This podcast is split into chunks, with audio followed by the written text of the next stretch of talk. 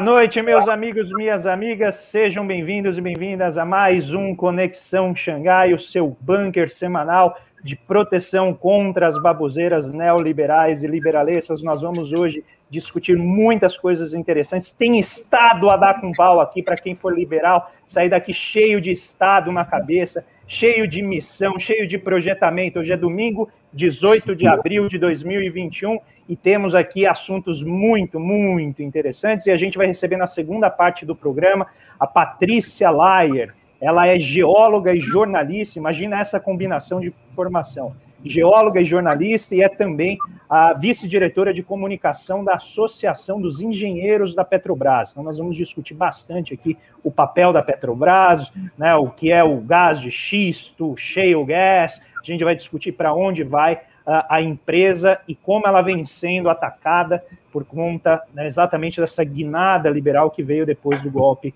de 2016. Então, vamos começar hoje com uma rodada, como nós temos aqui apenas metade do programa para a gente discutir. Eu vou passar a bola rapidamente para o Elias Jabur para ele passar aquela China na semana, né, Elias? Mostrar o que ocorreu na China em revista aqui para a gente. Sejam muito bem-vindos, queridos Elias, Wallace e Paulo Gala. Elias, está é, Boa tarde, barra boa noite aos meus amigos Wallace, André e Paulo, a quem está nos assistindo e vou reivindicar logo logo que o programa só sobre a China, porque é toda, toda semana é muita notícia sobre a China. Por exemplo, agora. O nome já é da China, né? Então. É verdade, temos que. Temos que. É... O engraçado é que parece que ele não uma. tinha isso em mente, Paulo. É, essa informação é parece que, que tem que aparecer alguém mais inteligente do que eu para lembrar de certas coisas. Enfim, é, uma notícia que é interessante é o seguinte: metade da produção chinesa de vacinas é exportada. Né? Então, a China já exportou 150 milhões de doses de vacina. Desses 150 milhões de doses de vacina, uh, é, 115 milhões é para países do sul global, ou seja, os países chamado, chamados periféricos. Fora isso, os chineses já, já também já estão doando vacinas, graduação e doação, né, gratuita, uma redundância, para os 37 países mais pobres do mundo. Significa que os 37 países mais pobres do mundo estão recebendo vacinas de graça dos chineses. É bom dizer que a China foi o país que foi contra a patente, a, a, o patenteamento da, da vacina. Acho que essa é uma, é uma notícia que eu trago da China, que, em contraponto aos Estados Unidos, que é o grande defensor dos direitos humanos, da liberdade, da democracia, eles têm estocado 20 milhões de vacinas sem nenhum uso a ela, ou seja, os americanos, têm, os americanos estão se negando a passar vacina a outros países. Isso não é minha opinião, é o, que, é, é o que a realidade está mostrando. Nessa história de vacina ainda, eu acho que tem outra, uma outra notícia que, que se relaciona com isso, mas não tem a ver diretamente com a China, que é Cuba, né? Que é o país ultra bloqueado, país muito pobre, como todos sabem, só que, está, só que está entregando duas vacinas contra o Covid-19, já está na fase 3, enfim, a chance de sucesso é muito grande. Em relação a Cuba, eu falo com uma certa dose de emoção, porque, inclusive, essa semana tá, é, ocorreu o, a fase final do, do oitavo Congresso do Partido Comunista de Cuba, e o companheiro Raul Castro Rus, irmão do Fidel, ele se retirou da primeira secretaria do partido, ou seja, agora Cuba está pela primeira vez na história completamente, é, tanto as estruturas de Estado quanto as estruturas de partido, sendo tocadas por uma geração que não nasceu antes da Revolução, né? E classificada pelo, próprio Raul como uma geração muito preparada para tomar, para tomar adiante as tarefas de, tomar, de enfrentar os problemas da ilha. Alberto Dias Canel é, é, é a principal figura desse, desse, desse time cubano que vai comandar o país, já está comandando o país, e eu falo de Cuba com emoção porque muitas minhas convicções ideológicas eu devo à Revolução Cubana, ou seja, todos nós aqui que temos algum sentimento em relação à, América, à latinidade, à América Latina, em último estágio, ao próprio socialismo, deve se, deve se, deve se remeter sempre ao papel que Cuba cumpriu em nossas vidas, né, a Revolução Cubana. É, sobre China ainda, a, a, a China aponta a faca ainda mais profundamente para o grupo do Alibaba, né, essa semana foi uma multa de 2,3 bilhão de dólares por práticas é, contra monopólio, mas não é só contra isso, não é? É, é também uma é também fechou-se as escolas do, do, do, do Jack Ma. Assim como tem esses grupos liberaloides brasileiros que tipo rede é, esqueci o nome do pessoal que fala Tabata Amaral, esse pessoal todo aí, é, partidos políticos financiados assim por tipo dono da dono da da, da Ambev e tal, né? A China partidos a China, políticos clandestinos. Renova BR, Renova BR, esse, essas, essas, essas, essas entidades, né? o Jack Ma tinha suas escolas de liderança na China, então todas elas foram fechadas essa semana, né? então a, a, lição que vem da China, né? É, e também aqui é, está é, já em grande fase avançada de construção a cidade de Xiangzhang, que é uma cidade que vai unir Pequim a Tianjin, né? Já tem 120 mil pessoas trabalhando eu, nessa. Eu, eu, já estive em Tianjin, é o porto Tianjin de é porto. Pequim. Interessante é a cidade. Ela, ela, aqui no, naquela brincadeira do On the Spot, Tianjin sempre foi um porto muito importante, porque ele que ligava Beijing ao mar, né? Por definição, né? É uma região Exatamente. super importante. Eles vão fazer uma terceira cidade lá no meio, é isso? Cabe? Entre Pequim e Tianjin, uma terceira cidade, que é uma cidade que eu chamaria de expressão máxima do que eu chamaria de nova economia de projetamento, que é uma cidade com, completamente autossustentável no sentido ambiental, ou seja, nada será retirado debaixo do solo para, para a sua reprodução. É, é, tem, e também aquela concepção que já é aplicada em Shenzhen e está começando a se aplicar em Xangai de Smart City, né? Ou seja, cidades uhum. inteligentes, né? Enfim, é, é a nova economia de projetamento, sob o meu ponto de vista, mas aí é outra discussão. E eu fico por aqui quando o assunto é China. Acho que já falei um pouquinho demais, já trouxe algumas novidades. Você não Agora falou você... que cresceu 18% no trimestre, aí, que foi um crescimento bombástico, né? Eu acho que isso é mais uma prova, Paulo, do seguinte: nós temos dito que a China já a China inaugura novas regularidades pra, e que nós devemos é, descobrir quais são essas regularidades que fazem o país crescer como cresce. Em meio à pandemia, em meio a uma crise mundial, eles crescem 18% no primeiro trimestre. Evidente que tem a, tem a questão do atraso, ou seja, do, do, da perda de PIB, é ser, ser um elemento que impulsiona, ou seja, o atraso é sinônimo de, sinônimo de dinamismo em relação ao trimestre anterior, mas eu acho que existe. Não no Brasil, não no Brasil, não no Brasil. É, não no Brasil, isso é a China, é país que dá errado, tá? Daqui a pouco, eu, Exato. daqui a pouco o Alas vai falar da, da Coreia, que é país que dá, que dá outro país que dá errado também. Sempre mas, enfim, relembrar. a China é um grande case. Muito bem. Querido Paulo Gala, Já falando gastei. em país que gosta de usar mal, segundo a Miriam Leitão, né, os seus as suas contas públicas, que acaba se endividando demais, gastando demais, como a China, agora tem um outro conjunto de países que parece estar indo na mesma linha. Né? Tem um ex-presidente do Banco Central Europeu que disse em 2013 que iria fazer tudo que fosse necessário para salvar o euro, e agora ele é primeiro-ministro da Itália, né? E ele soltou, você soltou hoje um, uma análise em cima da projeção do gasto que ele pretende para a Itália nosso saudoso Mário Draghi, saudoso no BCE, né? Mas hoje ele está lá na Itália. Conta aí para gente um pouco o que isso sugere em termos do suposto novo consenso de Washington. Pois mais nada, um oi aqui para todos, né? Grande prazer estar aqui com meus amigos do coração, Wallace, Elias, André, todos aqui nos ouvem. É, foi legal, porque a semana passada a gente falou do novo consenso do Washington, mas a gente não tinha, obviamente, lido nada disso ainda. Mas essa semana foi uma enxurrada de matérias, de, de notícias e tal. Parece que as pessoas estão percebendo que, pelo menos aqui no Brasil, que as coisas mudaram um pouco, né? Aliás, até um amigo meu cunhou um termo interessante que é o Bidenomics, né? Agora a gente tem o Bidenomics aí que resgata todo esse pensamento. Mas eu estava hoje de manhã lendo aqui as coisas, estudando para a gente conversar aqui no programa, e aí eu me deparei com essa matéria do, do Drag, né? Lembrando que o Drag é carinhosamente conhecido como Super Mario, né? Para quem joga Nintendo, né? Eu até hoje jogo, brinco com a minha filha, ela adora, né? E ele salvou o euro, literalmente, como o André falou. Ele salvou o euro porque teve um momento de estresse ali, me lembro, estava no mercado, ali, era um momento dramático em 2012, que as economias europeias estavam se, se liquefazendo, né? se, literalmente indo para o buraco. Né?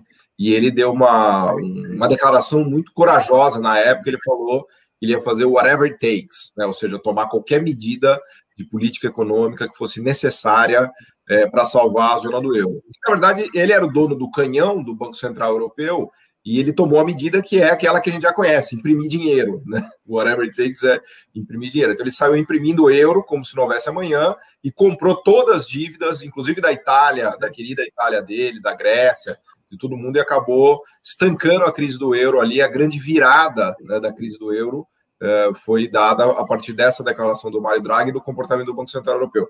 Mas o que eu estava pensando, que eu queria dividir com vocês, é que essas figuras chaves que estavam no olho do furacão da crise de 2008, do pós-crise de 2008, tanto na Europa quanto nos Estados Unidos, eles assumiram de vez agora o comando da economia mundial e não no Banco Central, mas especificamente nas, no Tesouro, né? E no caso do Mário Draghi, foi impressionante porque ele virou o primeiro-ministro da Itália, mas eu estava pensando mais especificamente no caso da Janet Yellen. Né? A Janet Yellen ela foi presidente, teve dois mandatos no Fed, como presidente do Banco Central.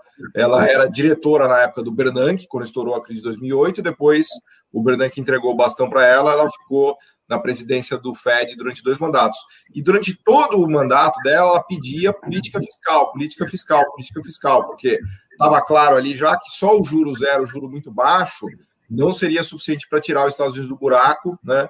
E, vamos dizer assim, recolocar a economia nos trilhos. Algo parecido também acontecia na Europa. O Dra próprio Draghi, e vejam que interessante, o Draghi é um cara que veio do mercado financeiro, ele era do Goldman Sachs, ganhou uma fortuna, multimilionário, né? Ele foi para a política econômica e para o Banco Central, é, tendo saído de uma vida inteira trabalhando como gestor e economista na Goldman Sachs. É, então, que o que, o que a gente observa hoje, que essas figuras chaves que estavam especialmente no, nos bancos centrais pedindo política fiscal, que é o quê? Para o governo gastar, fazer investimento público, fazer obras públicas, transferir renda, fazer gasto fiscal na veia mesmo, eles passaram a ser os donos da caneta. Então vejam que interessante como o mundo está mudando. Agora a Yellen, que ficou oito anos pedindo para que o, o, o secretário do Tesouro americano tivesse uma postura mais agressiva de gasto fiscal, agora ela é a secretária do Tesouro. E ela está fazendo o plano do Biden de gastar 4 trilhões de dólares, que é nada mais, nada menos do que 20% do PIB americano. Tá? É, 20% do PIB americano, PIB americano de 20 trilhões de dólares. Todos eles estão, obviamente, é, se mirando aqui no que o Elias chama de economia do projetamento. Depois que eles começaram a ler os trabalhos do Elias e olhar para a China, a cabeça deles realmente mudou é, completamente. Né? Estou fazendo brincadeiras aqui, mas brincadeiras à parte, é isso mesmo que está acontecendo no mundo. O Draghi, como primeiro-ministro da Itália, anunciou um pacote de quase 200 bilhões de dólares de política fiscal.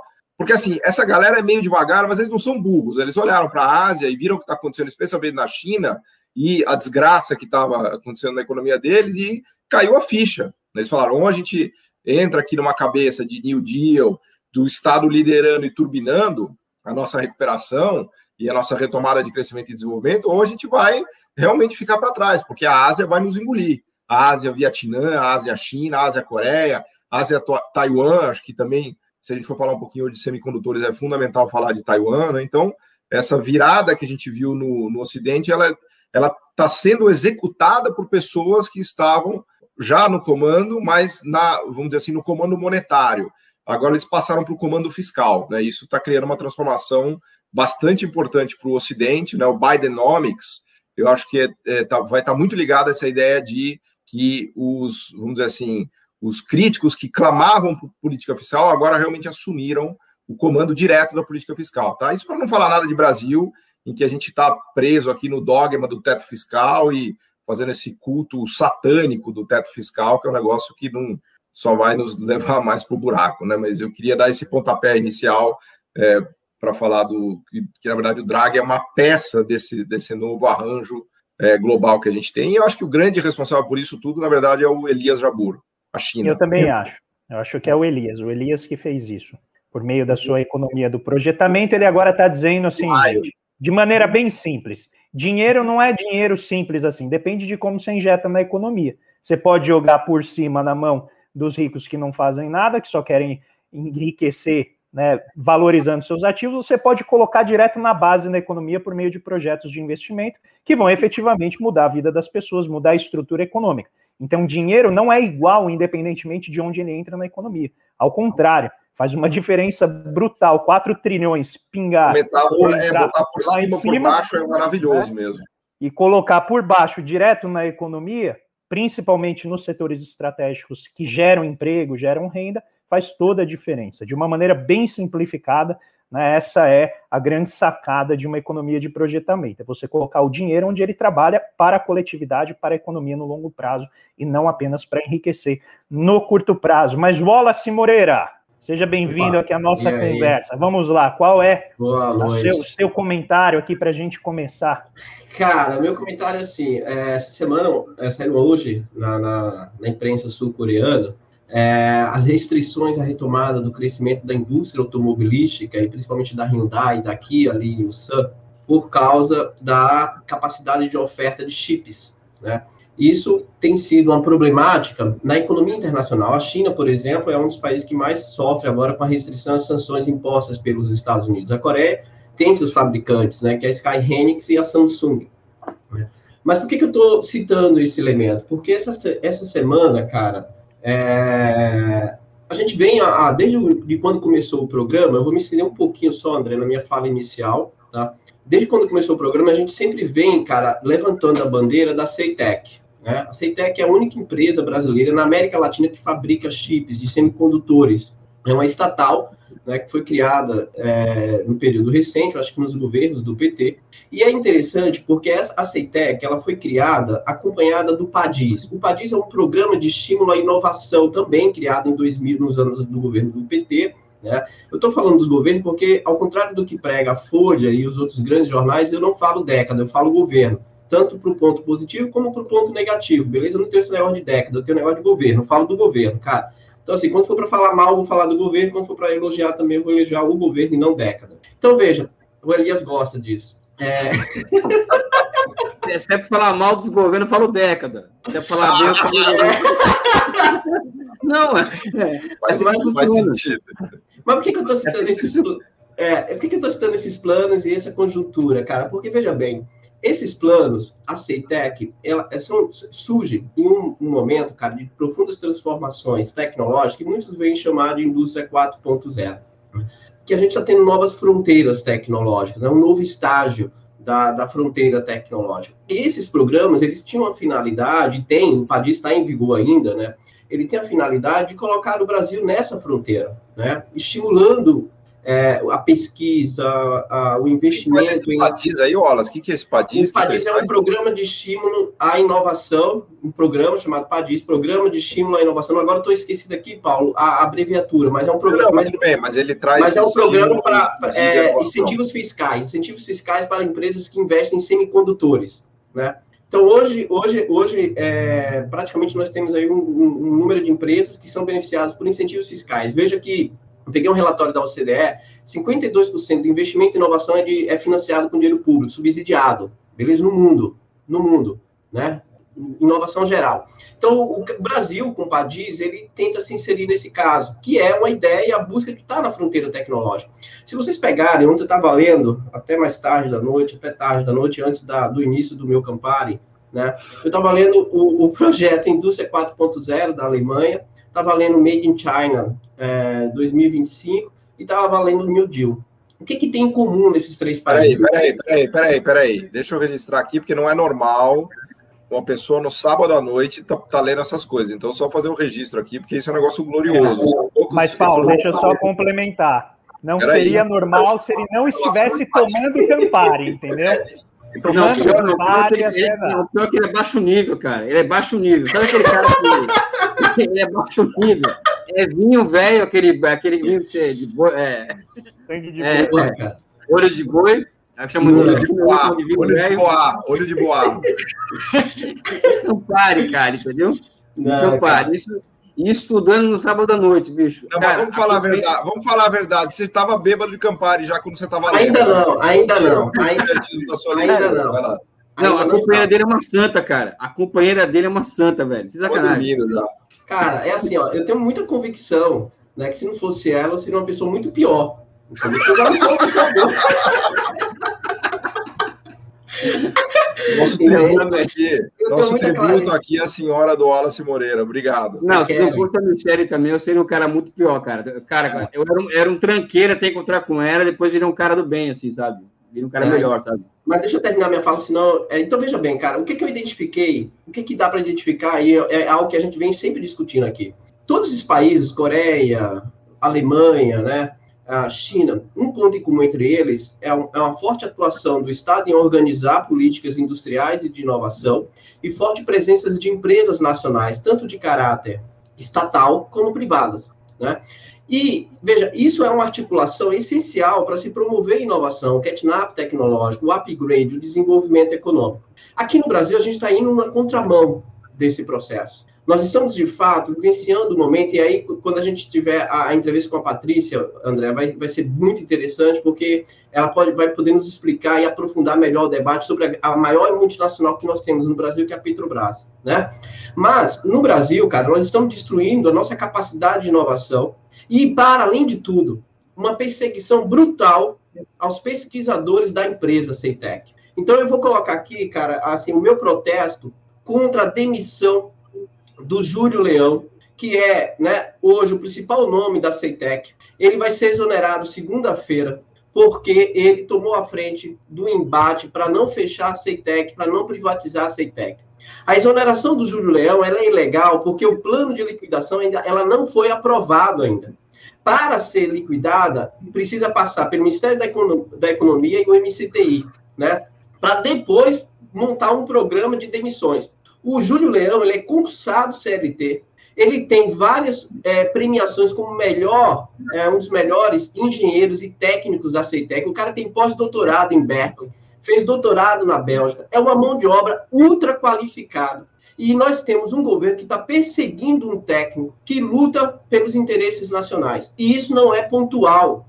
Isso não é pontual. Isso é uma constante. Isso é um padrão do governo atual de perseguir pesquisadores, de perseguir técnicos, de perseguir pensadores, pessoas que defendem os interesses nacionais, que defendem o país. E o Júlio Leão, ele vai ser exonerado amanhã, cara, de forma injusta, de forma ilegal. Assim como está acontecendo com o Júlio Leão, pode acontecer com vários outros pesquisadores. E veja, o, o caminho do Júlio Leão possivelmente vai ser sair do país, ir para a China, ir para a Europa, porque é uma mão de obra altamente qualificada. Isso caracteriza como fuga de cérebro.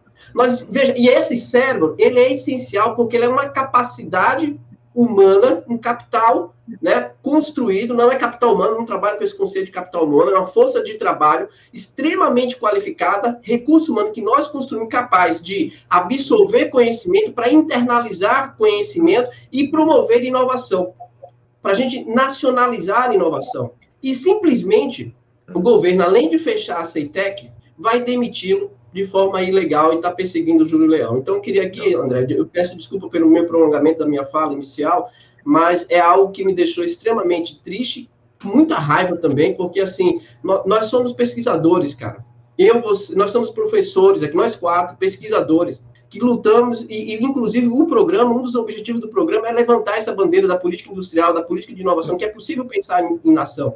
Hoje saiu uma reportagem que eu até coloquei no meu Twitter, né, sobre a, financiamento da FAPESP gerando tecnologia nacional, entende? Então, assim, cara, nós temos capacidades internas construídas e nós não podemos aceitar a destruição dessa capacidade interna construída porque ela demanda tempo. O, o processo de construção da curva de aprendizagem do conhecimento não se faz de um dia para o outro. Para você chegar num pós-doutorado, no doutorado, são 10, 12 anos de estudos, cara.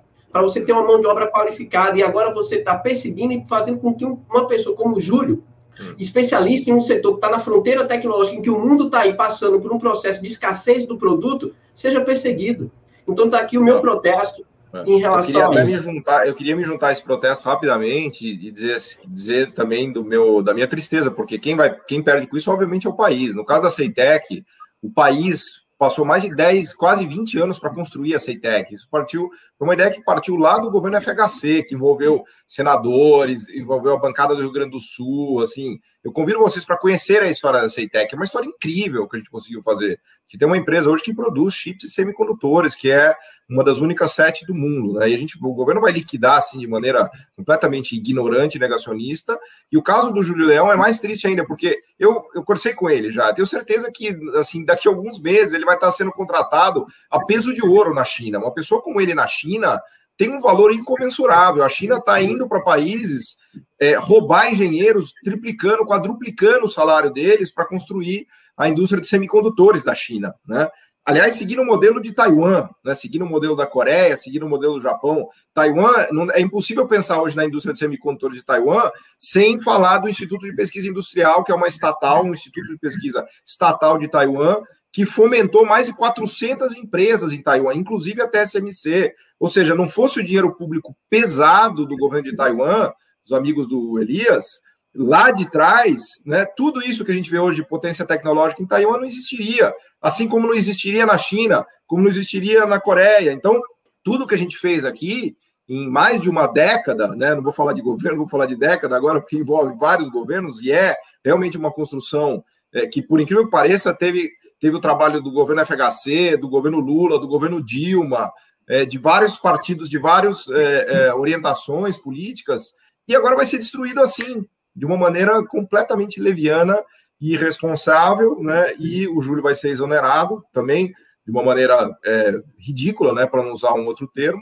Só que, assim, o caso dele, já já ele vai estar com um baita emprego num lugar fantástico, em algum outro lugar do mundo que não no Brasil, e, e vai morrer nossa nossa indústria nascente de semicondutores que tinha um potencial absurdo, né? Então, só reforçar aqui o seu protesto, Wallace, que é a gente tá, a gente assiste de camarote a destruição do país, quer dizer, não tem não tem grande mistério, assim, é só você abrir o olho, você enxerga como um país é destruído, né? Não é difícil perceber, né? E a gente já vem falando da Ceitec, desse drama, já há bastante tempo aqui, né? Vou pedir, acho que tem alguém com áudio ligado, tá dando um, um looping aí dentro. Uh, e a gente, eu já fiz, inclusive, um vídeo um pouquinho mais extenso no meu canal, vou fazer outros, porque eu estou em constante contato com o Diorney também, que trabalha lá na Ceitec, sempre manda né, uma série de materiais para a gente, a gente tenta colocar aqui para vocês, mas é importante destacar, gente, que isso é uma medida de governo que tudo que a gente pode fazer é pressionar, mas assim, uma vez que a caneta está lá, ela começa a andar e, e a gente está assistindo uma série de problemas, né? Esse processo está sendo questionado pelo Ministério Público, então tem muitas irregularidades no caminho. O que é importante a gente ter claro é que isso não importa, porque uma vez que ela for extinta, acabou. A estrutura organizacional se foi. Então, mesmo que depois a gente fale, não, vamos reconstituir, a gente já perdeu o aprendizado produtivo. Porque essas pessoas são hiper qualificadas, elas, como o Paulo e o Wallace colocaram, elas vão encontrar empregos, possivelmente em concorrentes nossos, em outros países que estão produzindo, porque isso é típico da drenagem de cérebros. Você não uhum. deixa gente muito boa sem emprego no país de origem, você manda essa pessoa para outro lugar. Nós temos vários amigos que, no meio da pandemia, encontraram empregos na Europa, encontraram empregos nos Estados Unidos, porque gente uhum. boa não fica desempregada.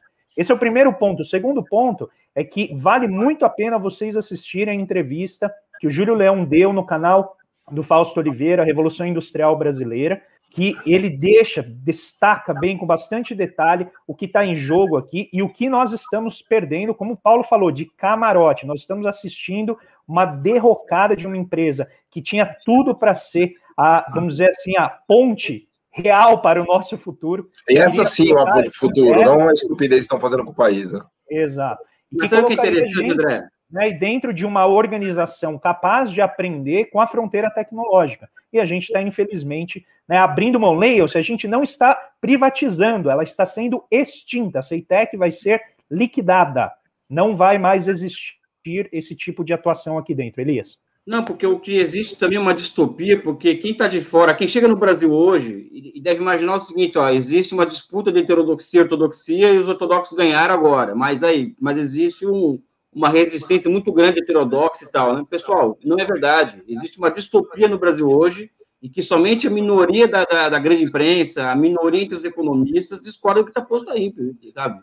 Eu achei esse um ponto fundamental, ou seja, existe um senso, se transformou em senso comum a transformação do neoliberalismo não em política de governo, mas em política de Estado, né?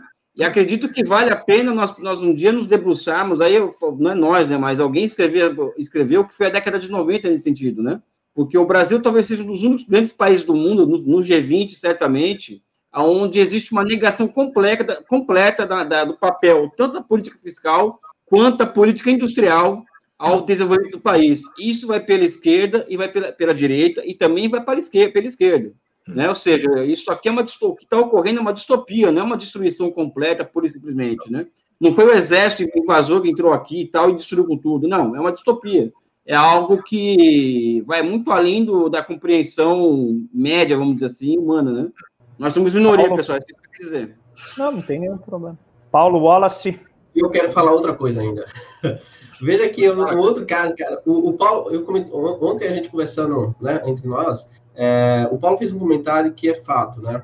Também essa semana, outra, outra pessoa que tem sofrido uma perseguição brutal do Tribunal de Contas da União e uma perseguição política, o professor José Sérgio Gabriel, ex-presidente da Petrobras. Né? E aí, depois, da, depois a gente vai ter entrevista agora, e aí vai ficar mais claro isso, vai ser bem bacana. Mas veja, o professor José Sérgio Gabriel tem que sofrer uma perseguição brutal pelo Tribunal de Contas da União. Porque mesmo todos os pareceres técnicos do TCU afirmando que ele não teve problema e nem culpa por nada na questão da compra de peça passadina, né? o Tribunal de Contas insiste em punir, dizendo que ele foi favorecido politicamente. Politicamente, ele, ele seria favorecido né, pela, pela, pelo caso de Passadina. E, cara, mais uma vez, é o que o Paulo comentou, isso para mim ficou bem, Paulo, fiquei refletindo muito, né? Você lutar pelo Brasil hoje, você se colocar na posição de abandonar sua vida, cara, e Não. fazer algo pelo país, tem um custo é muito alto. Não, virou criminoso. Quem faz política pública hoje no Brasil virou criminoso. Até quando a gente estava conversando disso, eu falei: se fosse, se o Pentágono tivesse no Brasil, estariam todos presos, né? O TCU precisa fazer uma reflexão, porque eles, eles perderam completamente a noção do que é fazer política pública. Tenho vários amigos no BNDES, eu converso com eles. É, um, é uma situação de horror, assim, porque o que é normal em Taiwan, na China, no Japão, nos Estados Unidos, no Brasil virou, virou, crime. crime. Quer dizer, pessoal, olha para onde a gente vai com uma cabeça dessa de política pública, assim.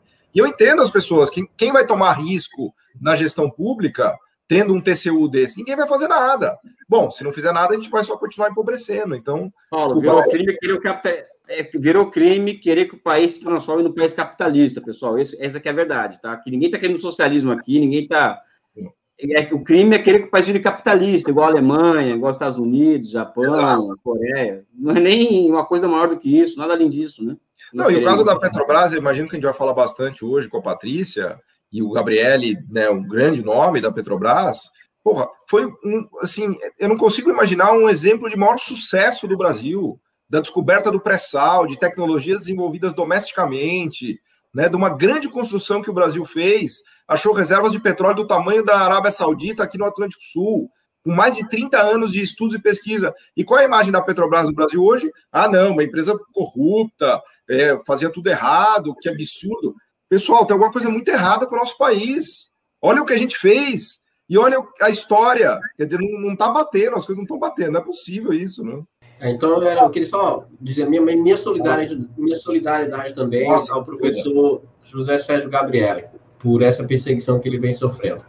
E vamos relembrar que essa semana também o, o delegado-chefe da, da Polícia Federal lá no Amazonas também foi removido enquanto ele dava uma entrevista na Globo News. Né? Inclusive, na Globo News perguntaram para ele se ele achava que ele ia ser removido, ele falou que não, que ele estava confiante que não ia ter. Enquanto isso, saía a notícia né, na imprensa que o Alexandre Saraiva, que foi aquele que fez a denúncia crime contra o Ricardo Salles, né, o grande garoto propaganda do fazendão com cassino que o Brasil está virando, ele foi lá, foi removido. Então, o, o ataque ele é amplo e disseminado. E eu acho que a gente tem que tomar cada vez mais cuidado com o tipo de, de cortina de fumaça que o Bolsonaro consegue fazer toda vez, de chamar atenção para alguns dos seus, né, vamos dizer, gestos treslocados, e a gente vai correndo na direção daquilo enquanto a boiada está passando por trás.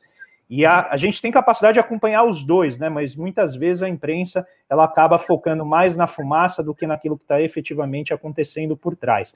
Então, como todo mundo está vendo aqui, gente, é, essa semana não foi uma semana de muita esperança, porque né, os, vamos dizer, os, os tentáculos do bolsonarismo avançam com muita força sobre tudo aquilo que a gente tem de estrutura estatal.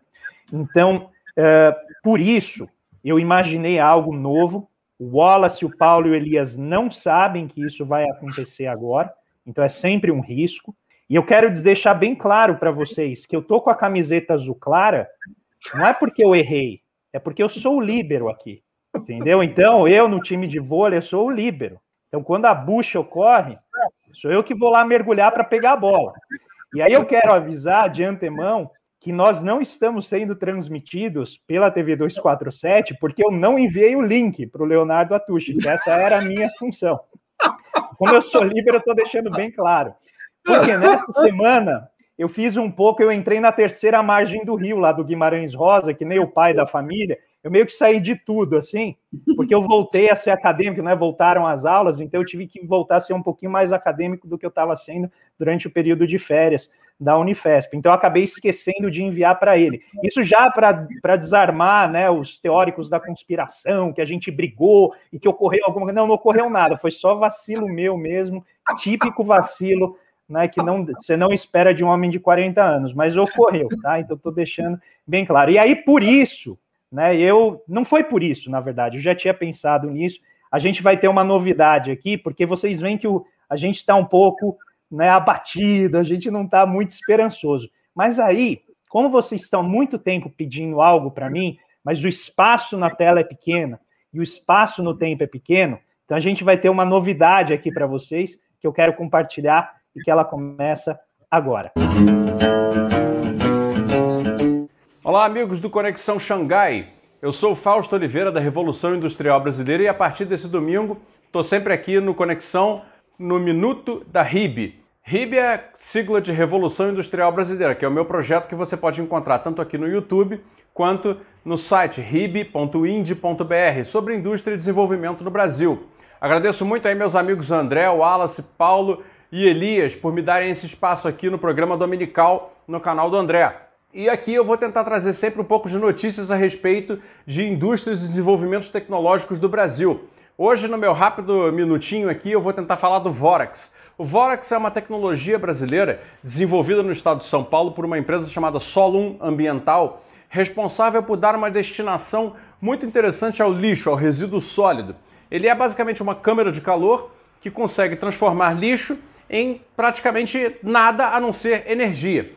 Ele faz a pirólise do lixo. O Vorax não é uma queima, não, não significa queimar o lixo. Ele é basicamente um processo de pirólise através de tochas de plasma transiente. Se você entrar lá no site da RIB ou no canal, você vai entender melhor o que é isso. E através dessa tecnologia consegue-se gerar um gás que sai pelo escapamento já resfriado e livre de poluentes pesados, é, resíduos metálicos em forma de sólidos que podem ser utilizados sem metais pesados em cargas de asfalto, de concreto e outros tipos de uso de britagem, e também energia elétrica, porque o Vorax se conecta com uma subestação elétrica e do lixo. O Brasil conseguiu desenvolver uma tecnologia que consegue se tornar energia elétrica sem geração de grandes poluentes Portanto, é uma solução brasileira muito interessante e eu convido você a entrar lá no site da Revolução Industrial Brasileira ou no canal para conhecer melhor a respeito desse grande feito da indústria brasileira. É isso aí. Obrigado, André, Wallace, Paulo e Elias. Até o próximo Minuto da RIB.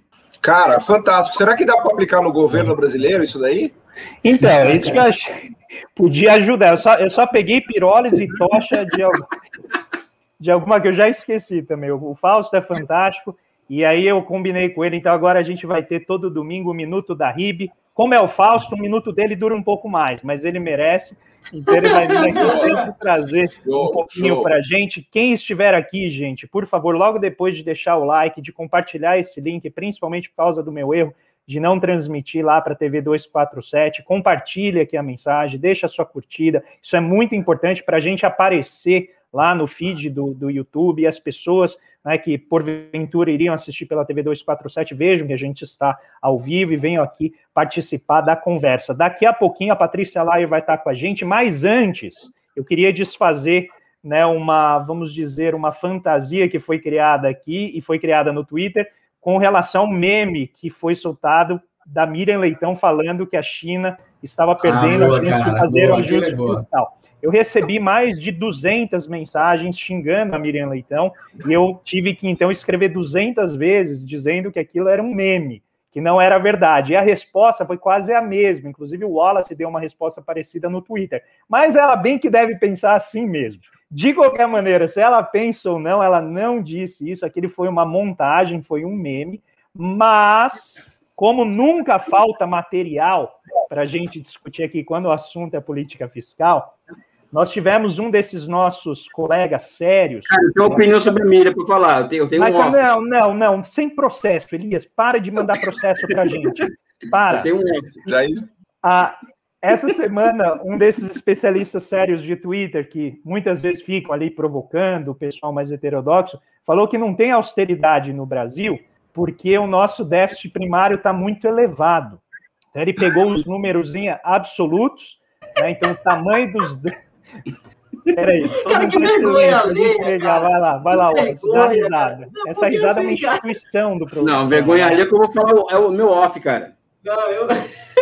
É muita vergonha, cara. Como é que a pessoa tem, cara?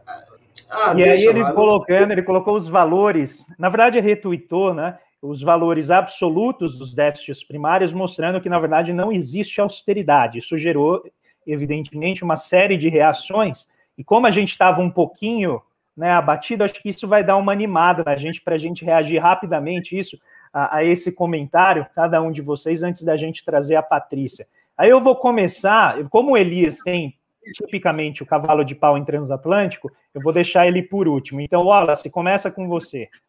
Não, cara, ontem quando eu, eu sou bloqueado por essa pessoa. Se você me perguntar o motivo, eu não sei, entendeu?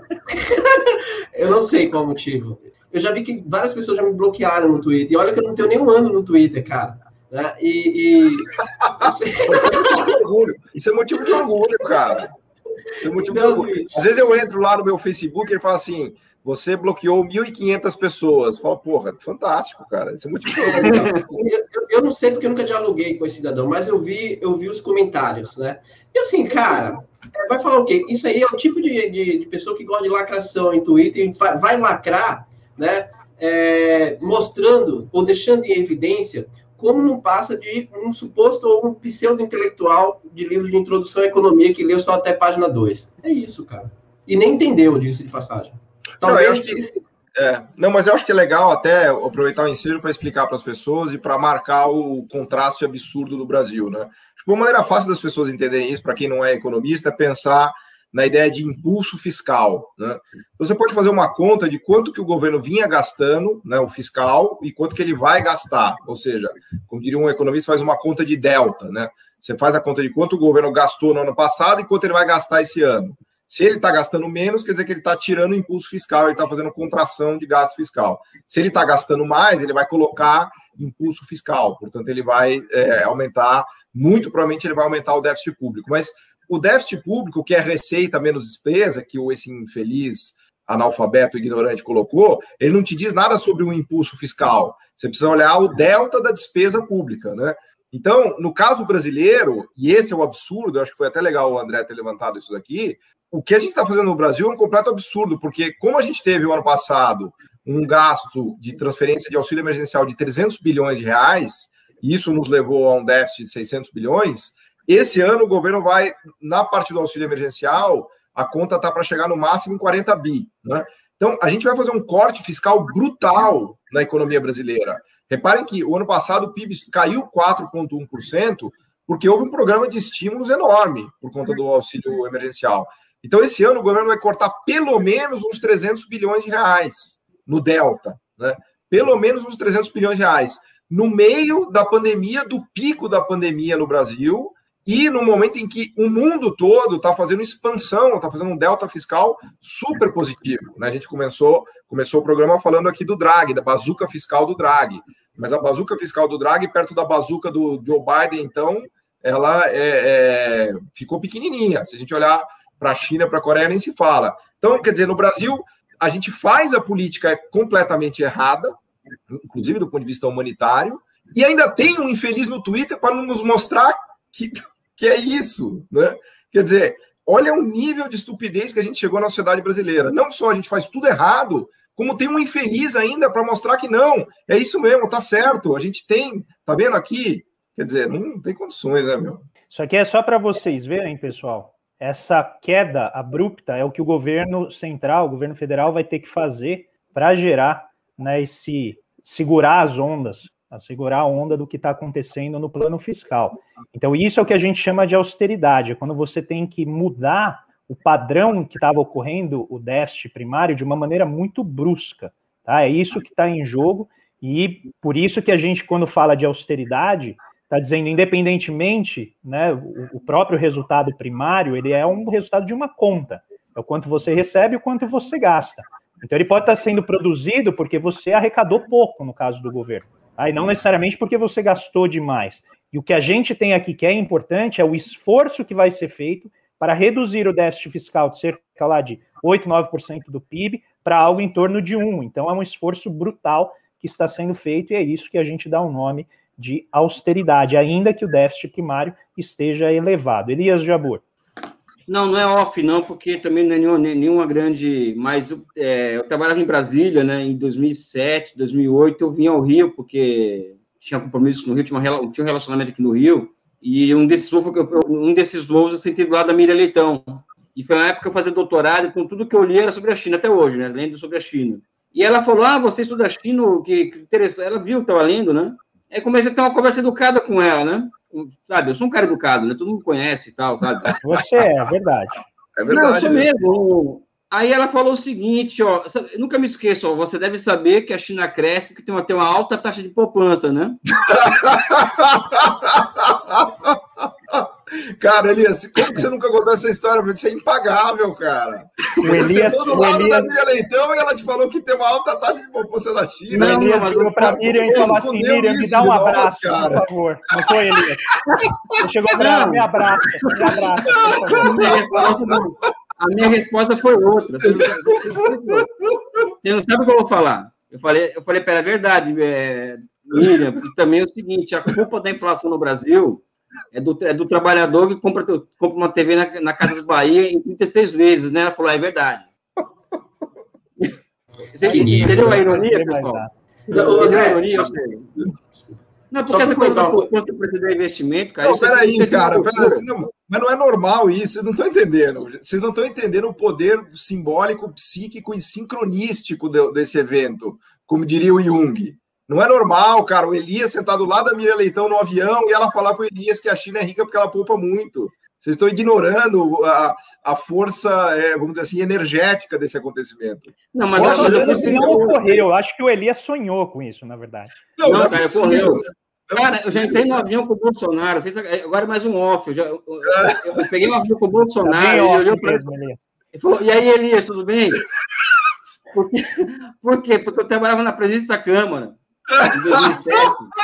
E o Bolsonaro não saía, não saía, ele era deputado federal, ele não saía, ele não saía da presidência da Câmara. Então eu conversava com ele, né? Até porque o meu papel ali na, na, na do, do Aldo Rebelo, que era presidente da Câmara, era também é, passava por conversar com deputados, passava por, por conversar com as bancadas sobre, sobre assuntos de interesse da presidência, enfim, essas coisas. E o Bolsonaro um dia entrou no avião, o Jean Willis atrás de mim. Oi, Elias, tudo bem? Pô, foi assim um. Enfim. Pessoal, vai sair meu livro chamado Adoro Problemas, que eu vou, eu vou, vou plagiar o livro, a autobiografia do Michael Moore, tem todas, vai ter todas essas, essas histórias aí, Adoro pessoal. problema, Obrigado. muito bom, cara. Muito bom. Bom, pessoal, com isso a gente encerra a primeira metade aqui do nosso programa do Conexão Xangai. E como não podia deixar de ser, eu fecho essa primeira parte com a nossa vinheta querida feita pelo Silva Colino.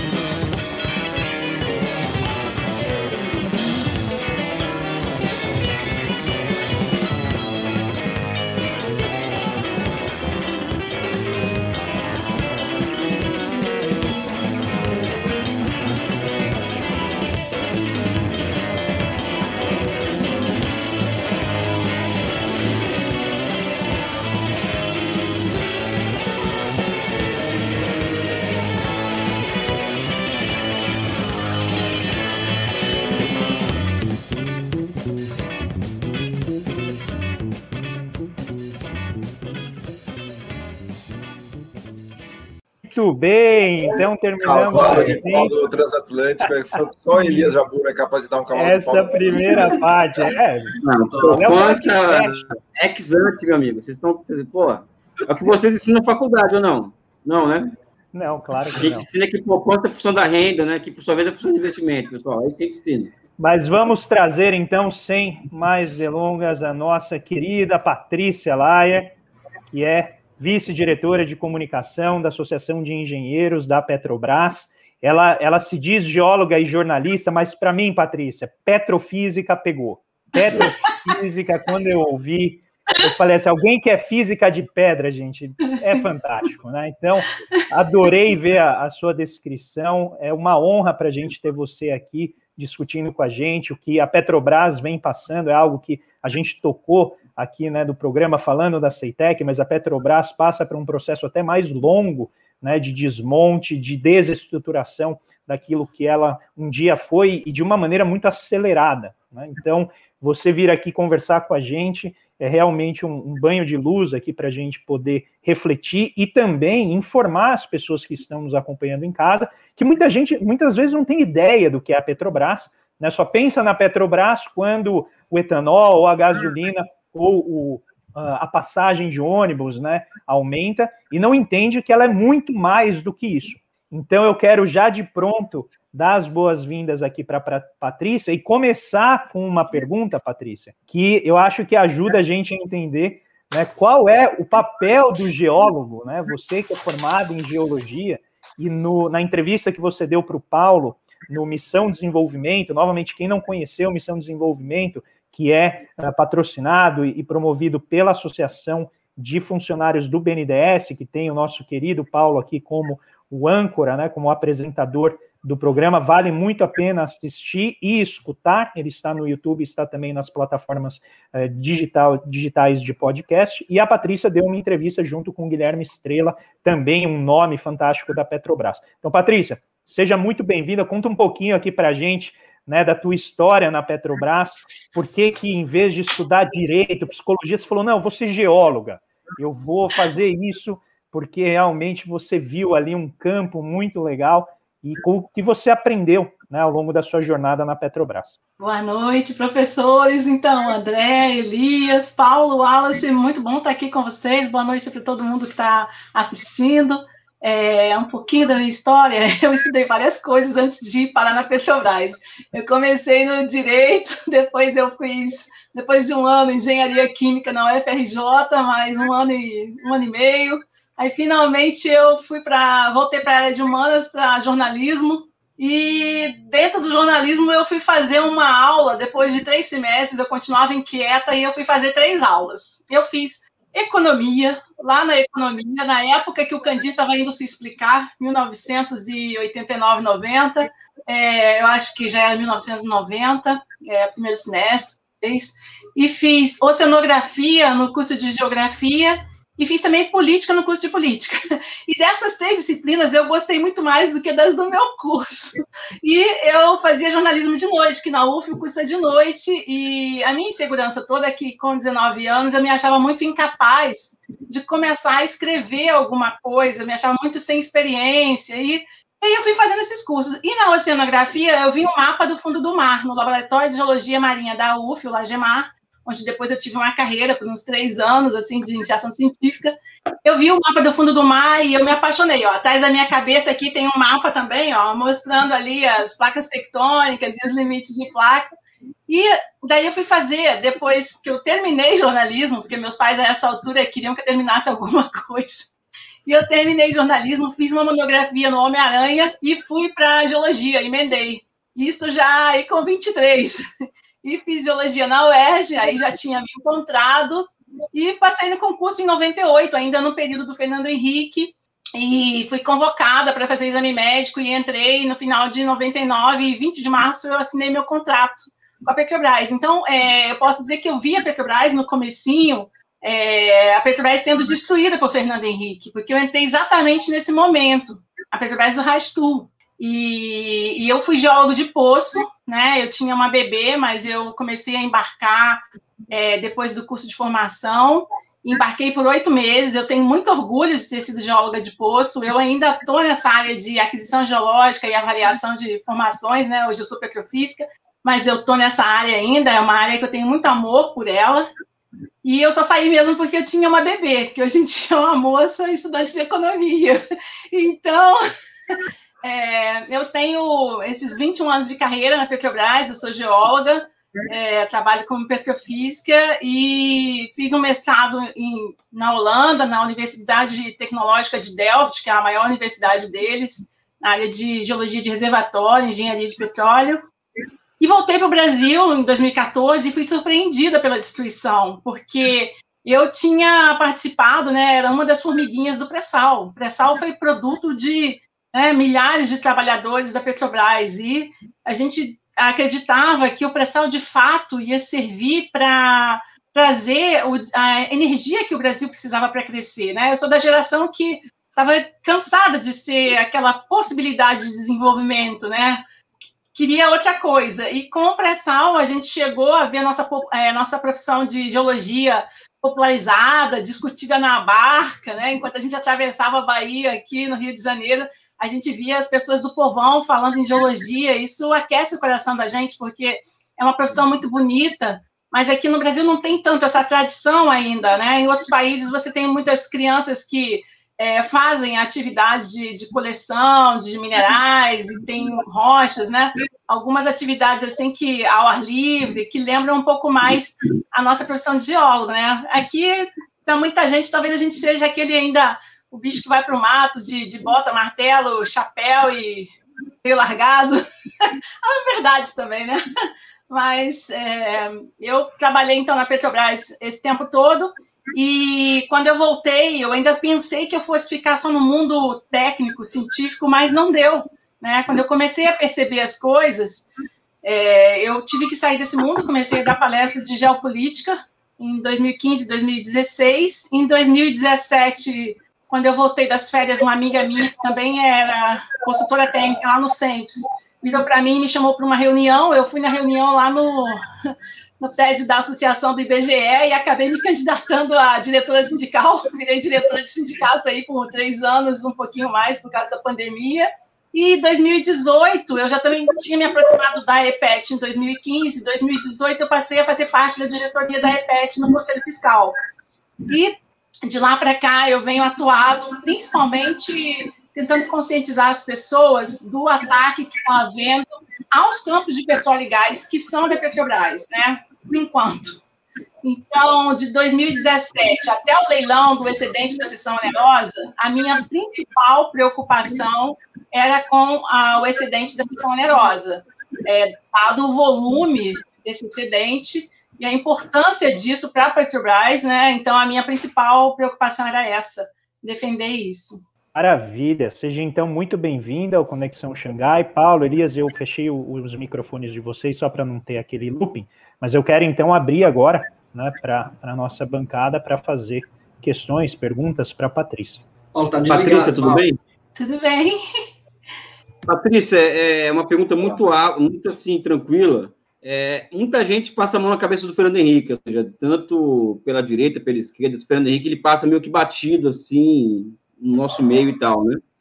Qual foi o grau de, entre aspas, destruição de, promovida pelo Fernando Henrique Petrobras. Qual foi o grande mal que ele fez da Petrobras enquanto companhia e tal? E, e porque a impressão que se passa é que o que acontece depois do governo Lula e Dilma é uma retomada de um processo que havia iniciado o Fernando Henrique, né? Enfim, é, fico com essa questão por enquanto, depois eu queria fazer uma outra sobre essa questão da, da engenharia, da geologia e tal. Ou seja, o Fernando Henrique Cardoso, qual, é o, qual foi o papel do, do meliante nessa história aí? Olha, eu vou dizer o que eu acho que foi o pior dele, né? que foi a quebra do monopólio. E por que, que eu vou falar isso? Na empresa, ele quebrou a gente em unidade de negócio, e eu acho que era o plano para depois vender esses ativos, né? Porque se a gente olha para o que aconteceu hoje em dia, que é o retorno da onda neoliberal, é a transformação dos negócios da companhia em ativos e a venda dos ativos e, e é, como se não fosse nada. Só que não é bem assim, né? A desintegração da companhia. Ele, só que ele começou a fazer isso em 2000. Eu acho que ele não teve tempo hábil para fazer todo o estrago. E alguns dos estragos dele foram barrados. É a questão da Petrobras, por exemplo. Eu lembro de ter trabalhado o dia inteiro e ter voltado para casa. Foi uma tentativa de mudar o nome para facilitar a privatização, né? Isso é porque o nosso público às vezes não lembra, né? E pode é. não saber o que, que é. É, isso era um, era um. A Petrobras era um nome que eles criaram, né? Ele Raistu lá, para poder o, o, gringo falar mais fácil. Porque para os gringos era mais fácil falar Petrobras do que Petrobras. Entendeu? Então era uma tentativa ali já de privatização. É, eu acho que ele se deu muito mal também, porque, por exemplo, na administração dele, teve um acidente muito ruim para a Petrobras, e pior ainda para as pessoas que perderam suas vidas, que foi o acidente é, com a P-36. A P-36 era um dos grandes projetos da Petrobras, lá no campo de Roncador, né? O campo de Roncador, no norte da Bacia de Campos. Ele é o campo com é, uma reserva no pós-sal imensa, né? Um campo que em 2015 estava na frente do pré-sal, para vocês terem uma noção, com duas unidades de, que tinham sido instaladas lá, se eu não me engano, duas, e tinha duas que tinham sido instaladas um pouco antes. Roncador era o grande produtor que foi ultrapassado por Lula. Eu acho que primeiro por Sapinhoá, depois por Lula, não lembro bem a ordem aí, tá? Conforme as, as, as FPSOs do pré-sal dos Santos foram entrando.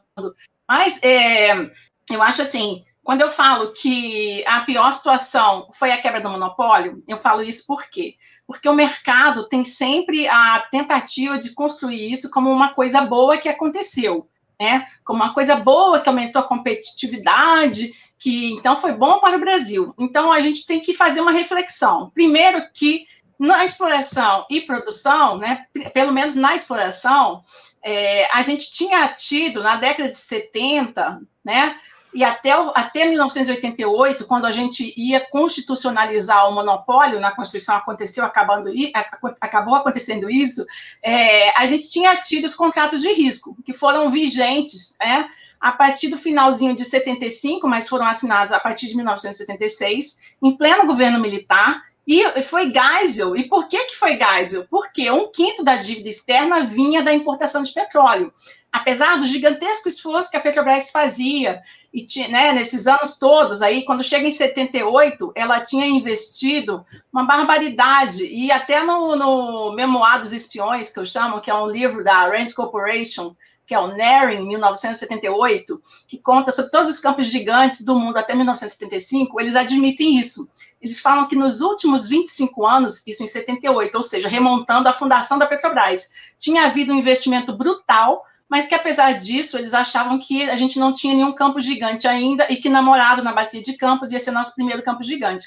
Eles estavam enganados, né? a gente já tinha descoberto o primeiro gigante em terra, na bacia de Sergipe Lagoas, o Carmópolis, tá? É um campo que foi descoberto depois que alguns técnicos da Petrobras, entre eles o avô materno do Décio Odoni, que não puxou para o neto, né? O neto não puxou para ele, o avô materno dele resolveram é, refazer é, rever o que o primeiro líder da exploração da Petrobras, que foi um gringo da, da Standard Oil, que depois, nessa época, 1979, andou voltando para o Brasil nessa época para fazer lobbying pela Standard Oil, ele tinha dito, então, que o caminho para o Brasil era para o mar. Mas, como terra estava mais ali à mão, em 1963 a gente já descobre o nosso primeiro gigante. E esses contratos de risco, quando eles ficaram vigentes nesse período todo, as empresas tinham a maior parte das bacias sedimentares brasileiras. Desculpa e... interromper, só para entender melhor o que, que, são esses contratos de risco, só uma questão de ordem aqui. Tá, o contrato de risco era um contrato onde a empresa ela era contratada para explorar com cláusula de risco. Se ela é, achasse alguma coisa, depois ia ser discutido isso, mas não estava garantido, a princípio, o acesso à produção. Não estava garantido isso tá? É, e mesmo assim, na época que foi que, que foi dada essa canetada no governo militar, teve reação do Congresso. Teve, é, foi todo mundo contra, inclusive, foi interessante, porque era a Arena, né? E, e, e os dois partidos, tanto que apoiavam, foram, foram contrários a isso, porque acharam que estava passando por cima do Congresso, e estava. Mas não foi um episódio único, né? Esse, esse, contrato de risco, então, eles ficaram. Se o cara investisse e não achasse nada, era o risco dele, porque tem risco em exploração. Isso faz parte do negócio. É um negócio de risco explorar petróleo. E aí, é, é, o que, que aconteceu? Durante todo esse tempo que teve contrato de risco, a Petrobras então teve competição na exploração e elas não acharam quase nada. Houve uma descoberta importante, que foi a descoberta de Merluza, né, um campo de gás condensado na bacia de Santos, por uma subsidiária da Shell, a Pecten. Tá? E fora isso, assim, nada mais assim relevante. Agora, tem uma coisa importante aí, que como a história na ditadura é uma história que a gente não tratou, passou uma coisinha aí por debaixo do tapete que prejudica até hoje. Foi o seguinte, em 1979, 1980, houve uma tentativa de mudança das regras. O coronel, ele era coronel, né, César Caos, ele era ministro de Minas e Energia. E ele mandou um telegrama para a direção da Petrobras, para que eles entregassem as áreas que as multinacionais quisessem, para que elas escolhessem, e a Petrobras ainda ia entregar até os estudos. Era um negócio bárbaro. Houve uma reação interna, interna mesmo, tá? Porque o diretor que recebeu esse telegrama foi o nosso diretor, hoje, é, já falecido, Carlos, é, o Carlos é, Walter, né? Carlos é, Walter Marinho Campos, se não me engano. Ele, ele recebeu o telegrama e ficou. Ele era o cara que tinha comandado a ida para o mar da Petrobras. E ficou indignado. Então, ele chamou na sala dele um outro geólogo que também era gerente da Petrobras lá na área de exploração, contou toda a história e perguntou o que, que ele podia fazer para ajudar. Esse outro geólogo era o Celso Ponte, tá? Francisco Celso Ponte. Esse geólogo, inclusive, dava nome à base lá do Rio Grande do Norte, que está sendo destruída da Petrobras, com as vendas dos campos. E é, o Celso era também presidente da Sociedade Brasileira de Geologia, então tinha aí né, uma forma de fazer a denúncia. O Celso e mais um outro geólogo, que vem a ser meu pai, por isso que eu sei dessa história. Ah. é, por isso que eu sei dessa história, entendeu? Senão eu não saberia, não está nos livros. Depois eu vou contar de um livro que eu comprei para ver se estava lá, do Teotônio Vilela, e não estava. Bom, eles fizeram uma denúncia para o Teotônio Vilela, que já estava ficando conhecido como um defensor da democracia, e o Teotônio Vilela foi no Congresso, e no dia 14 de abril, se eu não me engano, ele fez a denúncia no plenário do Senado. E aí, a partir dali, houve reação, tanto dos partidos políticos quanto do partido militar. E o partido militar daquela época, ele era rachado, né? Tinha uma galera nacionalista que estava criticando a política econômica já do Delfim Neto, no governo do Figueiredo, isso já era 80, né, iníciozinho de 80, e tinha a galera entreguista, como tem hoje. E naquela semana tinha um general que era chefe do comando é, de pessoal do Exército em Brasília, era o general Andrada Serpa. Ele já vinha fazendo várias críticas à entrega dos setores importantes, como a farmacêutica, né, vários setores, é, às multinacionais. E ele, quando saiu esse negócio da Petrobras, ele também falou. Então, na quarta-feira da mesma semana, se eu não me engano, ele foi demitido por telefone. O que hoje em dia virou normalidade, né? Demitir, acabar relacionamento, telefone, Twitter, essas coisas. Naquela época não era normal, ainda mais com um general do exército que era extremamente querido. Esse era, foi um, um, dos caras que também, é, junto com Ulisses Guimarães, a liderança do, do PTB, né? As outras lideranças políticas da época, o próprio Teotônio. Teotônio era um liberal, mas não era um neoliberal, né?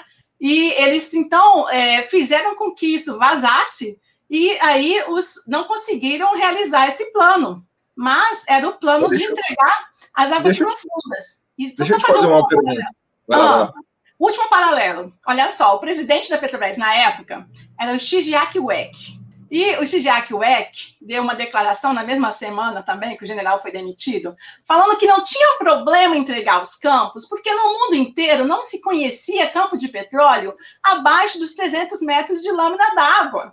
Olha que maravilha. Parece que é o Castelo Branco, olha só. Faz uma analogia direta. Castelo Branco defendendo o regime de concessão.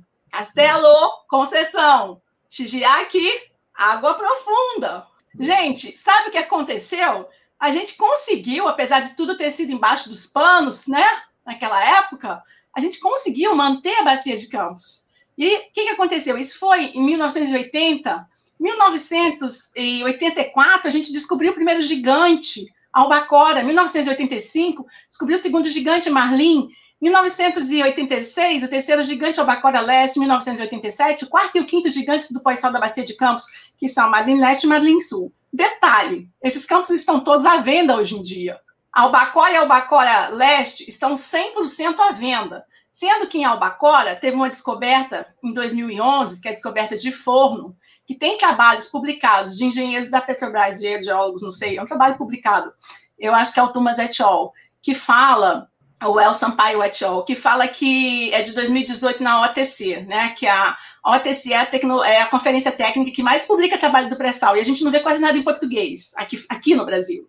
Mas eles falaram que o volume é, de óleo em place desse pré-sal de Albacora, que é chamado, é, assim, pela gente de forno, que é o nome da, da locação exploratória que deu origem, que descobriu, é de 3 bilhões de barris, só do pré-sal, entendeu? Então, assim, é, para quem está assistindo a destruição da Petrobras, para quem tem amor, veste a camisa e, e, sonhou que ia fazer a vida inteira parte de uma empresa, mas que também ia estar tá ajudando a construir o Brasil, um Brasil com mais justiça social, é um massacre assistir isso. É um massacre. Patrícia, é, eu li um artigo seu, né, é, chamado Petrobras, a gigante brasileira e a história que deveríamos contar. Extraordinário, né? Porque você conta um pouco dessa história que você relatou agora.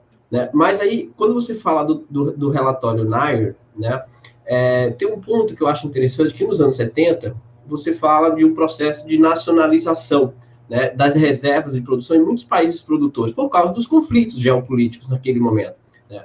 E, e, e, ali tem uma questão, porque a CIA já está envolvida, né, é, investigando com a questão do Brasil, do desenvolvimento da Petrobras.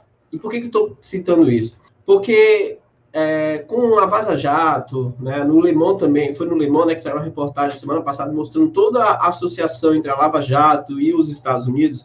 Eu queria que você, se você pudesse fazer um paralelo, né, do que, do, de como os Estados Unidos né, sempre foi um país que tentou boicotar o processo de desenvolvimento de caráter nacional, um projeto de nação, porque a Petrobras, na minha perspectiva, eu acho que de todos nós aqui, né, do André, do Elias, do Paulo, ela representa um ativo e um ator essencial né, enquanto projeto de nação. Portanto, destruir esse projeto de nação passa né, necessariamente pela destruição da Petrobras.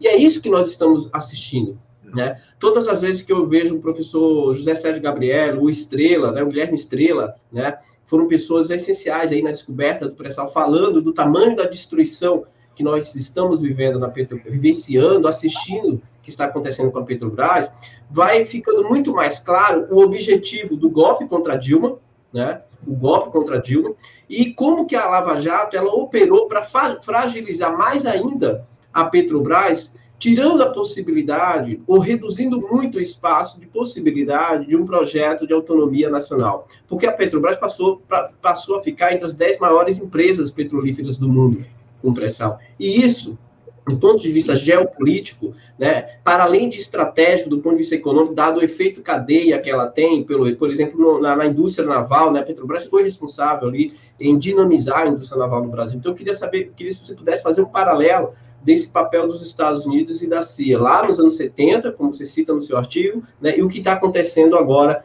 com a questão da, da Lava Jato, da destruição da Petrobras com o governo Temer, né, com a, a, a abertura aí para que outras empresas explorassem. Não sei se você pode considerar similar ao que o Fernando Henrique fez com a quebra do monopólio, né? Com o que com o Temer fez. E agora, a, a, destruição da cadeia de refino, né? Eu vi a entrevista do professor José Sérgio Gabriel, né, e li várias coisas já falando da essencialidade, como mais do que nunca a cadeia de refino ela se mostra necessária, né, por exemplo, para combater a política de preços que está sendo implementada no país. Eu vou tentar.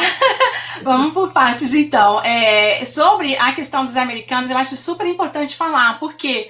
Porque, assim, não existe uma entidade abstrata que seja o mercado e também não existe um golpe abstrato. O golpe tem dono, né? E o golpe tem países que se, se apressaram em reconhecer o Temer e que tem, assim, é, que tiveram envolvidos desde o começo. E a gente pode traçar o envolvimento dos Estados Unidos, pelo menos até 2009 o Julian Assange, ele fala que você pode traçar isso a partir de 2006, né? Ou seja, a partir do momento que o pré-sal foi descoberto.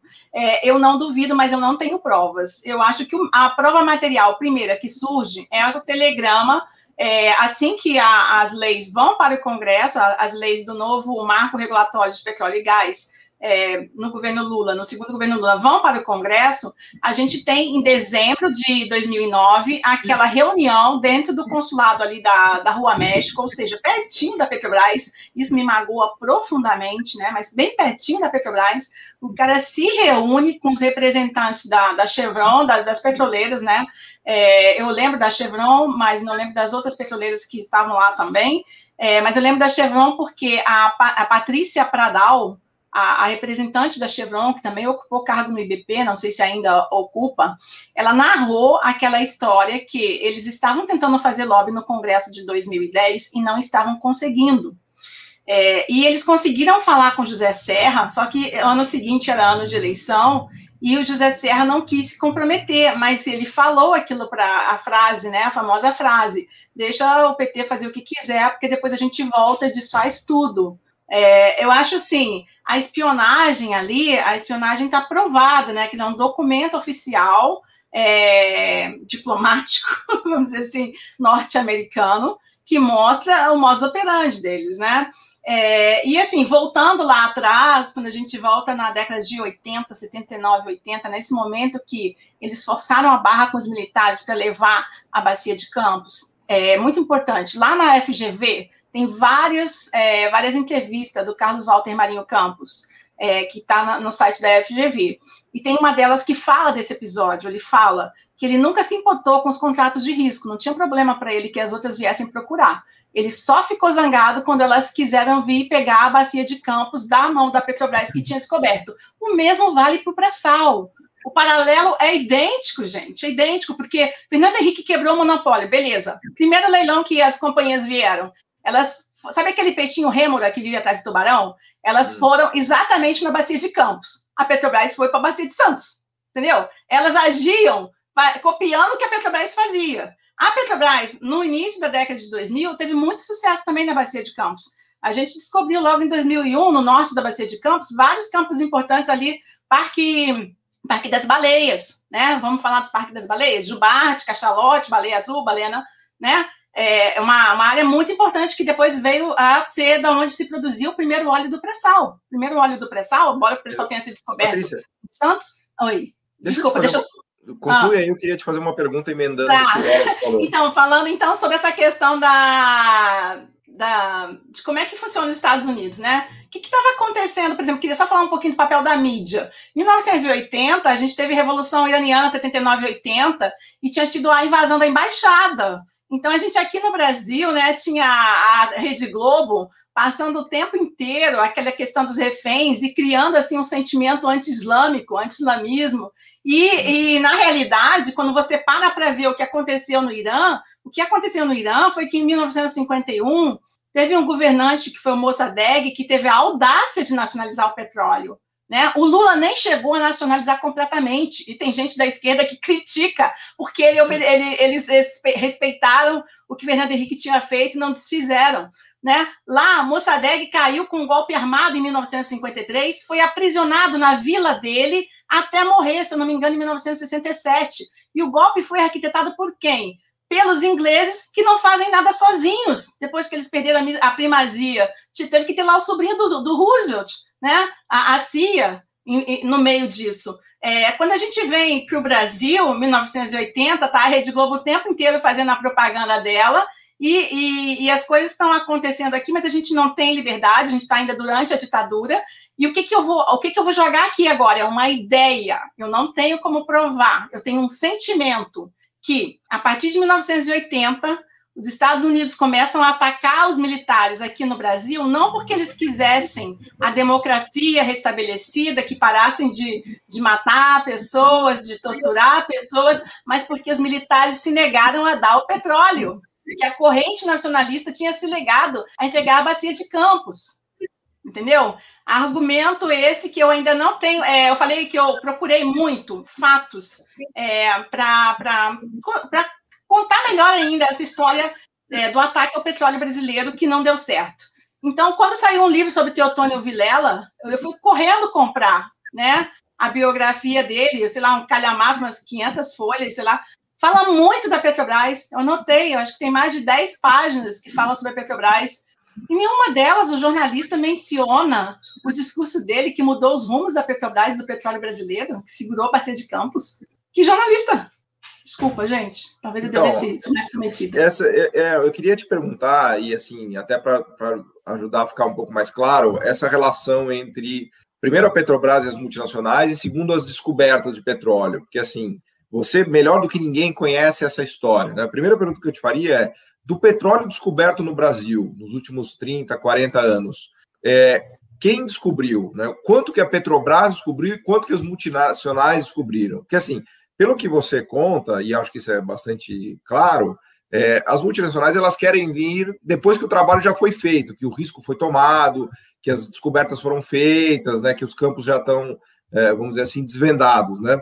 É, então, a pressão delas vem muito mais para tomar um trabalho que já foi feito, por assim dizer, né? Porque elas mesmas não vão colocar grande dinheiro para fazer exploração, né? Porque é um risco que elas não tomam, né? E o que depois elas vão se dignar a fazer é botar pressão para pegar o que já foi feito. Mas eu acho que assim, para a gente entender melhor, na história brasileira, quem descobriu o petróleo? Essa é a primeira pergunta. Quanto que a Petrobras. Então, de todos, de todos os campos descobertos no Brasil dos últimos 40 ou 50 anos, quantos campos foram descobertos por multinacionais? Olha, então, eu vou falar assim, a gente está trabalhando, né? A EPET está trabalhando numa uma tabela dos campos e blocos que estão à venda, né? Esses campos e blocos que estão à venda, o número deles passa de 250, Boa. tá? O número de campos no Brasil, eu não sei de cabeça agora. Tá? Eu tenho que ver esse, nome, esse número lá na ANP. Mas, assim, eu te digo o seguinte: a Petrobras ela é operadora de 95%, mais ou menos, arredondando, tanto de petróleo quanto de gás. Então, ela descobriu o petróleo em todos esses campos. Sim. Eu, é, e eu te digo, os, os campos onde não foi ela, é mais fácil. A gente ir pelo contrário. É, é assim, ó, são tão poucos. A gente. A Shell. A Shell ah, não, desses aí não está contando os que são das outras, não. Esses aí são da Petrobras que estão sendo vendidos só de 2019 para cá, assim, porque, na verdade, a gente, com a judicialização, com, com a uhum. luta né, dos advogados das federações, dos sindicatos, a gente conseguiu barrar as vendas de 2017, 2018, muita coisa. E aí, em 2019, a gente começa a ter problema, né? Porque começam a sair as decisões aí também é, que, que permitem essa venda. O próprio TCU também, quando saiu já em 2017, a metodologia do TCU é, validando as vendas do Pedro Parente, tudo isso dificultava a nossa vida. A gente estava tentando defender o país, mas com, com dificuldade, né? Porque eles estavam jogando dos dois lados, dentro e fora. É, mas então, voltando aí, os campos, vamos falar dos campos, que eu gosto desse assunto. É, campos que a Petrobras não descobriu, que foram as multinacionais. A Shell, por exemplo, descobriu é, o Parque das Conchas, né? Que é um conjunto de campos pequeno também. É, existem, é, mas assim, Peregrino, por exemplo, que é da Statoil, foi comprado, né? Campos que elas têm, Bijupirá Salema, que está com, com, a Shell a operação, a Petrobras é sócia, também não foi a Shell que descobriu, tá? É, assim, Bom, a mas gente. Então, vê... Mas então, peraí, então você não, pode Então, é isso. tudo. A, a, grande maioria, a grande maioria, olha só, vou, é. vou falar, por exemplo, no pré-sal, no pré-sal. No pré-sal, até agora, é, teve duas situações onde não foi a Petrobras, só que um ainda não é campo, que é a, lá no, na bacia de Campos, a região do Pão de Açúcar, é, que era, foi pesquisada, né? A exploração foi feita pela Repsol, depois foi vendida para a Statoil, e a Statoil está vendo como vai viabilizar, porque precisa ter infraestrutura para gás, tá? Gás precisa de gasoduto. Gás não é uma coisa tão fácil assim. É, e então tem essa, esse que ainda não foi feita a declaração de comercialidade, até onde eu sei, então ele não é um campo ainda, é, tem uma acumulação, né? Aí a gente tem é, a Petrobras é sócia nesse bloco, por enquanto, né? Deve estar colocando a venda em breve. É, a gente tem também, né, nessa, o, o, campo de, eu falei desse, mas tem a área de sul de Gato do, é, Gato do Mato, foi uma situação que eu não entendo direito, foi a Shell de novo. Foi em 2011, teve uma perfuração e a Shell encontrou petróleo no pré-sal. Só que tem a lei da partilha, e a lei da partilha é sobre o polígono do pré-sal, e sobre o pré-sal dentro do polígono. Então, eu não sei por que, que essa área de gato do mato continuou com a Shell, ela ficou quietinha ali. Aí, quando veio o governo Temer, o que, que o governo Temer fez? Novos leilões da patilha. E aí, rapidamente, o governo Temer fez o leilão da área sul de gato do mato. Por quê? Porque a estrutura, né, ela é. passa dessa área que a Shell tinha feito lá, é, um posto em 2011, se eu não me engano, outro posto em 2014, se eu não me engano, e então passa para sul de Gato do Mato, e aí o governo bonzinho fez lá o leilão, a Shell levou, né? Como já era um campo. É, você acha que a Shell pagou em excedente em óleo, lucro para a União, assim, uma coisa alta? Qual é o seu palpite, Paulo? Não, não, pagou, assim? não, primeiro eu estou hum. chocado, porque o que você estava falando aqui é que multinacional nunca descobriu petróleo no Brasil. Então, essa é uma informação que as pessoas não têm, né? Todo não, mundo acha descobriu que muito pouco. Não, não, mas pelo que você está me contando, podemos ignorar, porque o papel Sim, das multinacionais na no Brasil é praticamente nulo. A segunda coisa, você tá, não estamos nem falando de pré-sal ainda. A segunda coisa que você está falando é que agora as multinacionais querem comprar tudo, agora que o serviço já está feito, que a Petrobras ficou durante 20, 30 anos pesquisando, explorando e encontrando esse petróleo com dinheiro dos brasileiros, com dinheiro público. Né? Então, é esquisito, né? Porque parece Paulo, que Isso é vendido como solução, né? Se uma multinacional nunca achou petróleo no Brasil, ah, por que diabos? Por que eu quero multinacional aqui? Cara? Eu queria falar mais uma coisinha. Ô, Patrícia, peraí, já te, eu já te devolvo a palavra. É só, eu só queria salientar aqui algo que o Paulo está falando e que vocês colocaram no início, para quem está nos acompanhando e não conhece o mercado de petróleo, que o Paulo colocou é a questão do risco envolvido em você, por exemplo. A gente nem chegou na pré-sal, a gente está na pós-sal, ou seja, a gente ainda está é, né, no nível mais próximo da superfície e não no que a gente vai entrar daqui a pouco, que é a pré-sal, que é muito mais difícil de acessar, envolve uma incerteza tremenda do ponto de vista geológico, de engenharia. E o Paulo publicou, depois eu vou deixar aqui para vocês, no Instagram dele, uma foto que mostra exatamente onde a Shell parou. Né? Então ela está cavando ali, chega uma, uma determinada profundidade, ela vai dizer, não, agora não vou ela foi, ela foi pescar, ela foi procurar minhoca para pescar e achou ali, era muito raso, né? Foi, E a Petrobras continuou, né, entrando naquilo que tinha uma incerteza elevada e conseguiu acessar essa imensa reserva de petróleo. Isso é importante para frisar aqui, Patrícia, porque as pessoas às vezes acham que vocês acordam na Petrobras, ligam o computador e tem um raio-x que já mostra onde estão todas as jazidas é. e é só furar. As pessoas não têm ideia do processo muito árduo e difícil que é para chegar nisso. Então, quando a gente está falando de risco, é isso. A Petrobras entrou lá, correu todo o risco, suportada por toda a, a, coletividade, por todo o Estado, e agora que chegou lá, as empresas então querem né, usufruir disso com toda a incerteza removida. Patrícia. Isso, mas olha só, é, isso é em todas as áreas, né? Por isso que elas estão querendo a infraestrutura do refino, a infraestrutura de transporte e comercialização. É, é assim, é uma, é uma carnificina tá? Eu, eu não gosto nem de começar a falar muito assim, porque às vezes eu fico emocionada. Eu vou voltar lá, pro, só fazer uma pequena correção. O sul de Gato do Mato e Gato do Mato são áreas do pré-sal. São pré-sal, sim, tá? É uma estrutura do pré-sal. E, na verdade, lá na área de Gato do Mato, tem duas estruturas, uma menorzinha e essa maiorzinha, que passa para a área sul de Gato do Mato. E o interessante foi o seguinte: foi o segundo leilão, né? Nesse primeiro leilão do governo Temer, eles colocaram para leilão Carcará que a essas alturas o Pedro já tinha vendido né, em 2016. Ele chega, a Dilma nem acabou de ser totalmente afastada, mas ele já sai vendendo, né? Ele vende Carcará e Carcará era assim, ele vende e a estatal tinha que comprar a área norte de Carcará, porque a estrutura passa, né, para essa área norte. Tanto que deu origem, em, quando eles fizeram a declaração de comercialidade, nos campos de Bacalhau e Bacalhau Norte. Por quê? Porque a ANP ela faz essa divisão de acordo com o regime, né? o regime jurídico que está valendo ali, o regime de tributação.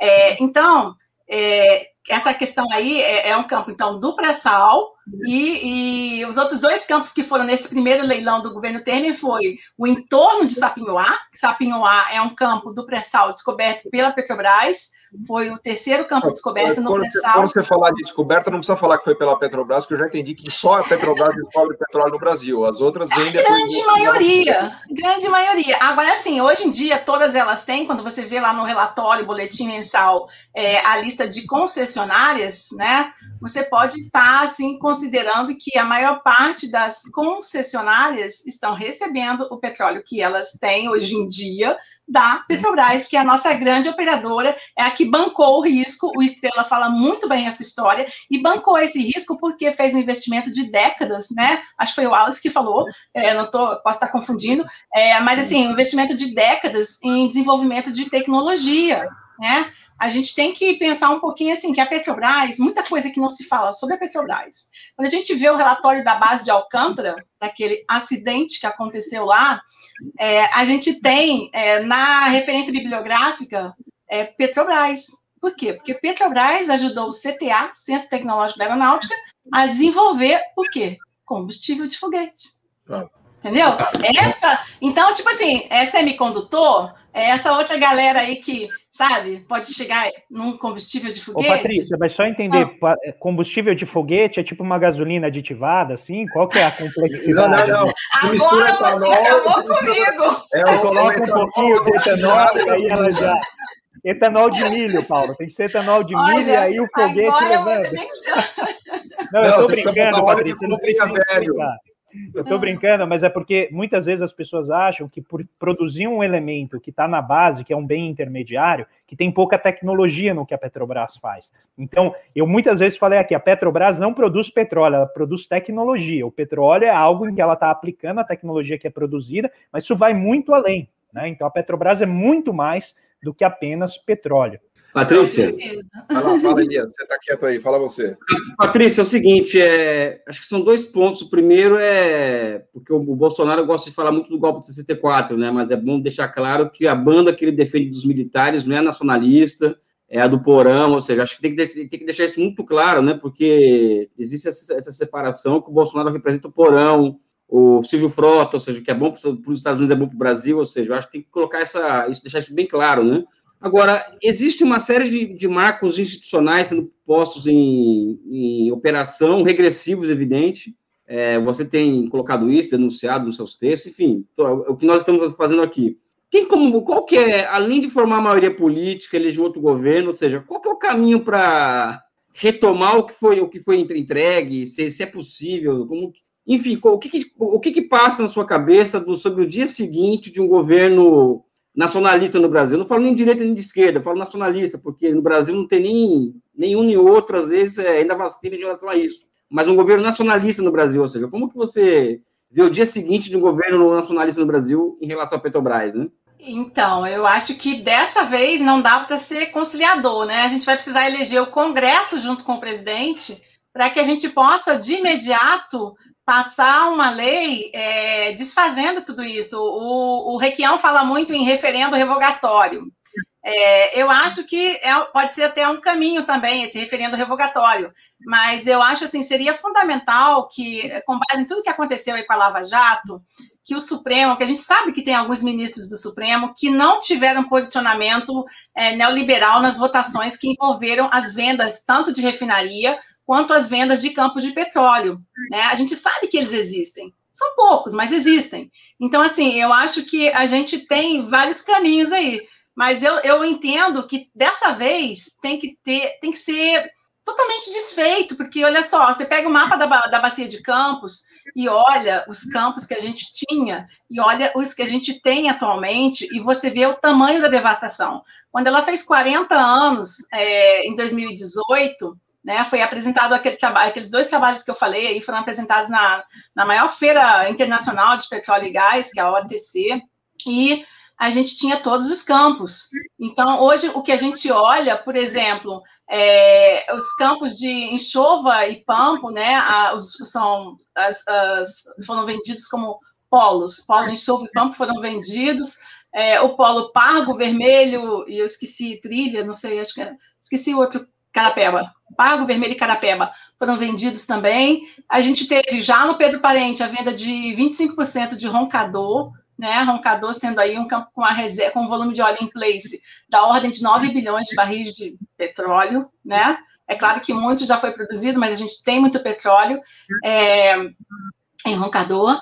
É, a gente tem é, outras vendas, assim, de campo de maromba, foi vendido para os noruegueses uma firma é, chamada uma firma que faz operação de navio. Muito interessante. Lá no regramento dos noruegueses diz assim que você Mas para os noruegueses são estatais, né? Porque lá eles continuam com a Equinor lá, que é estatal, né? Eles mudaram o nome 67%. Dar...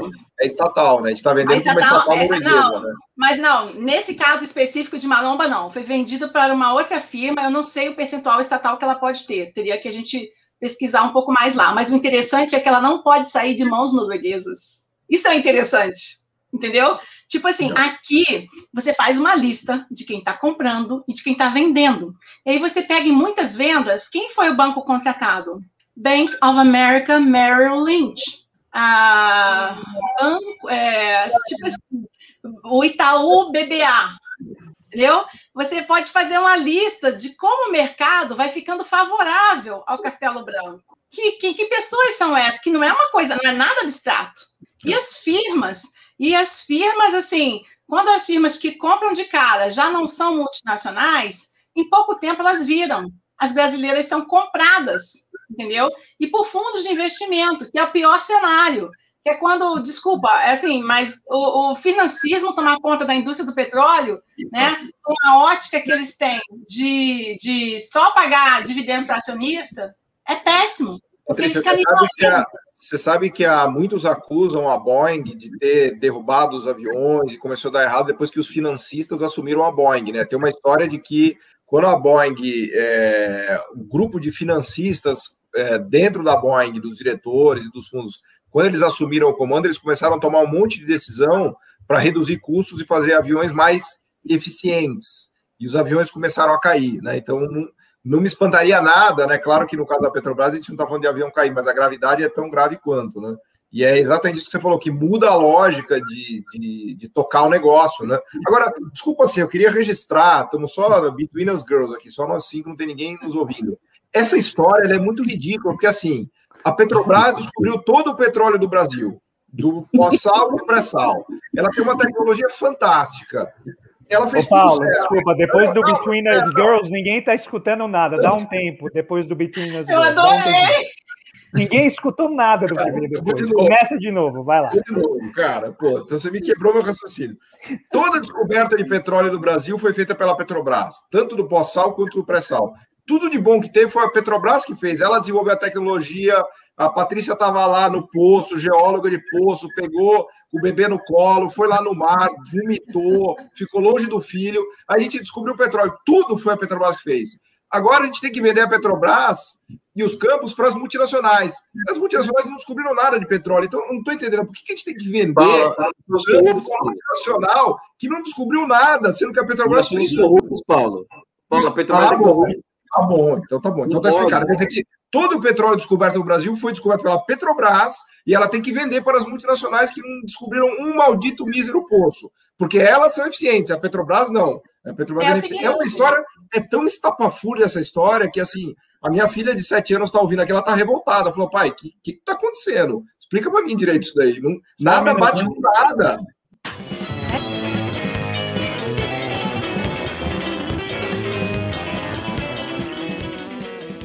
Eu precisei fazer isso, Patrícia, para o é Paulo se acalmar é um pouco. Eu estou receoso pelo, pelo celular dele, ele vai quebrar o celular daqui a pouco, a gente não, vai ficar sem. Não, mas é bizarro, porque assim. Mas é, era... é muito sem pé na cabeça, assim. É, não, é sim, assim, você está certo, ó, a Shell já teve o escândalo da fraude das reservas, né? A Petrobras nunca teve escândalo de reserva. Por quê? A Petrobras sempre usou, além de fazer a auditoria interna dela, auditores externos e os mesmos auditores, inclusive, que recentemente auditaram a reserva da, da, da Arábia Saudita encontraram um pouquinho mais.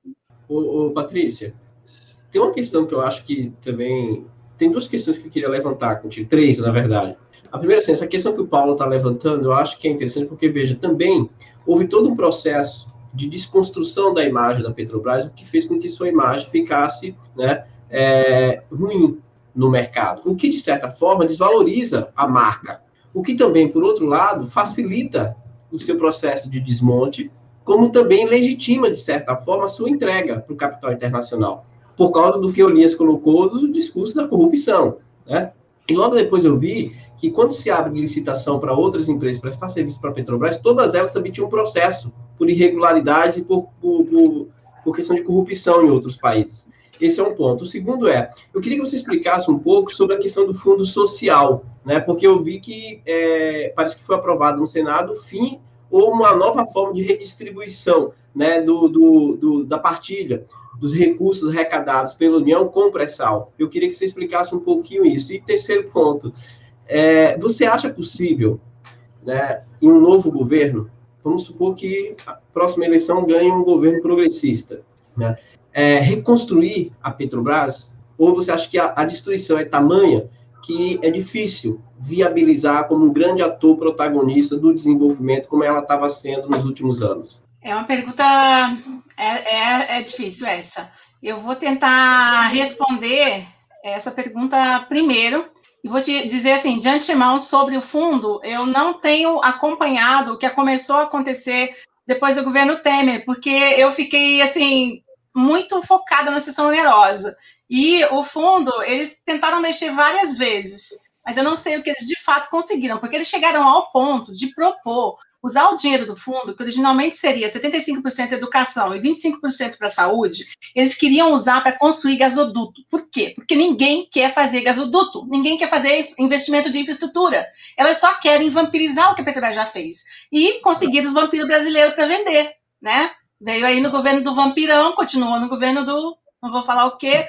E aí, é, eles, eles, então, assim, é, em relação ao fundo, eu fui ficando muito desesperada, porque educação ia fazer muito pela gente, né?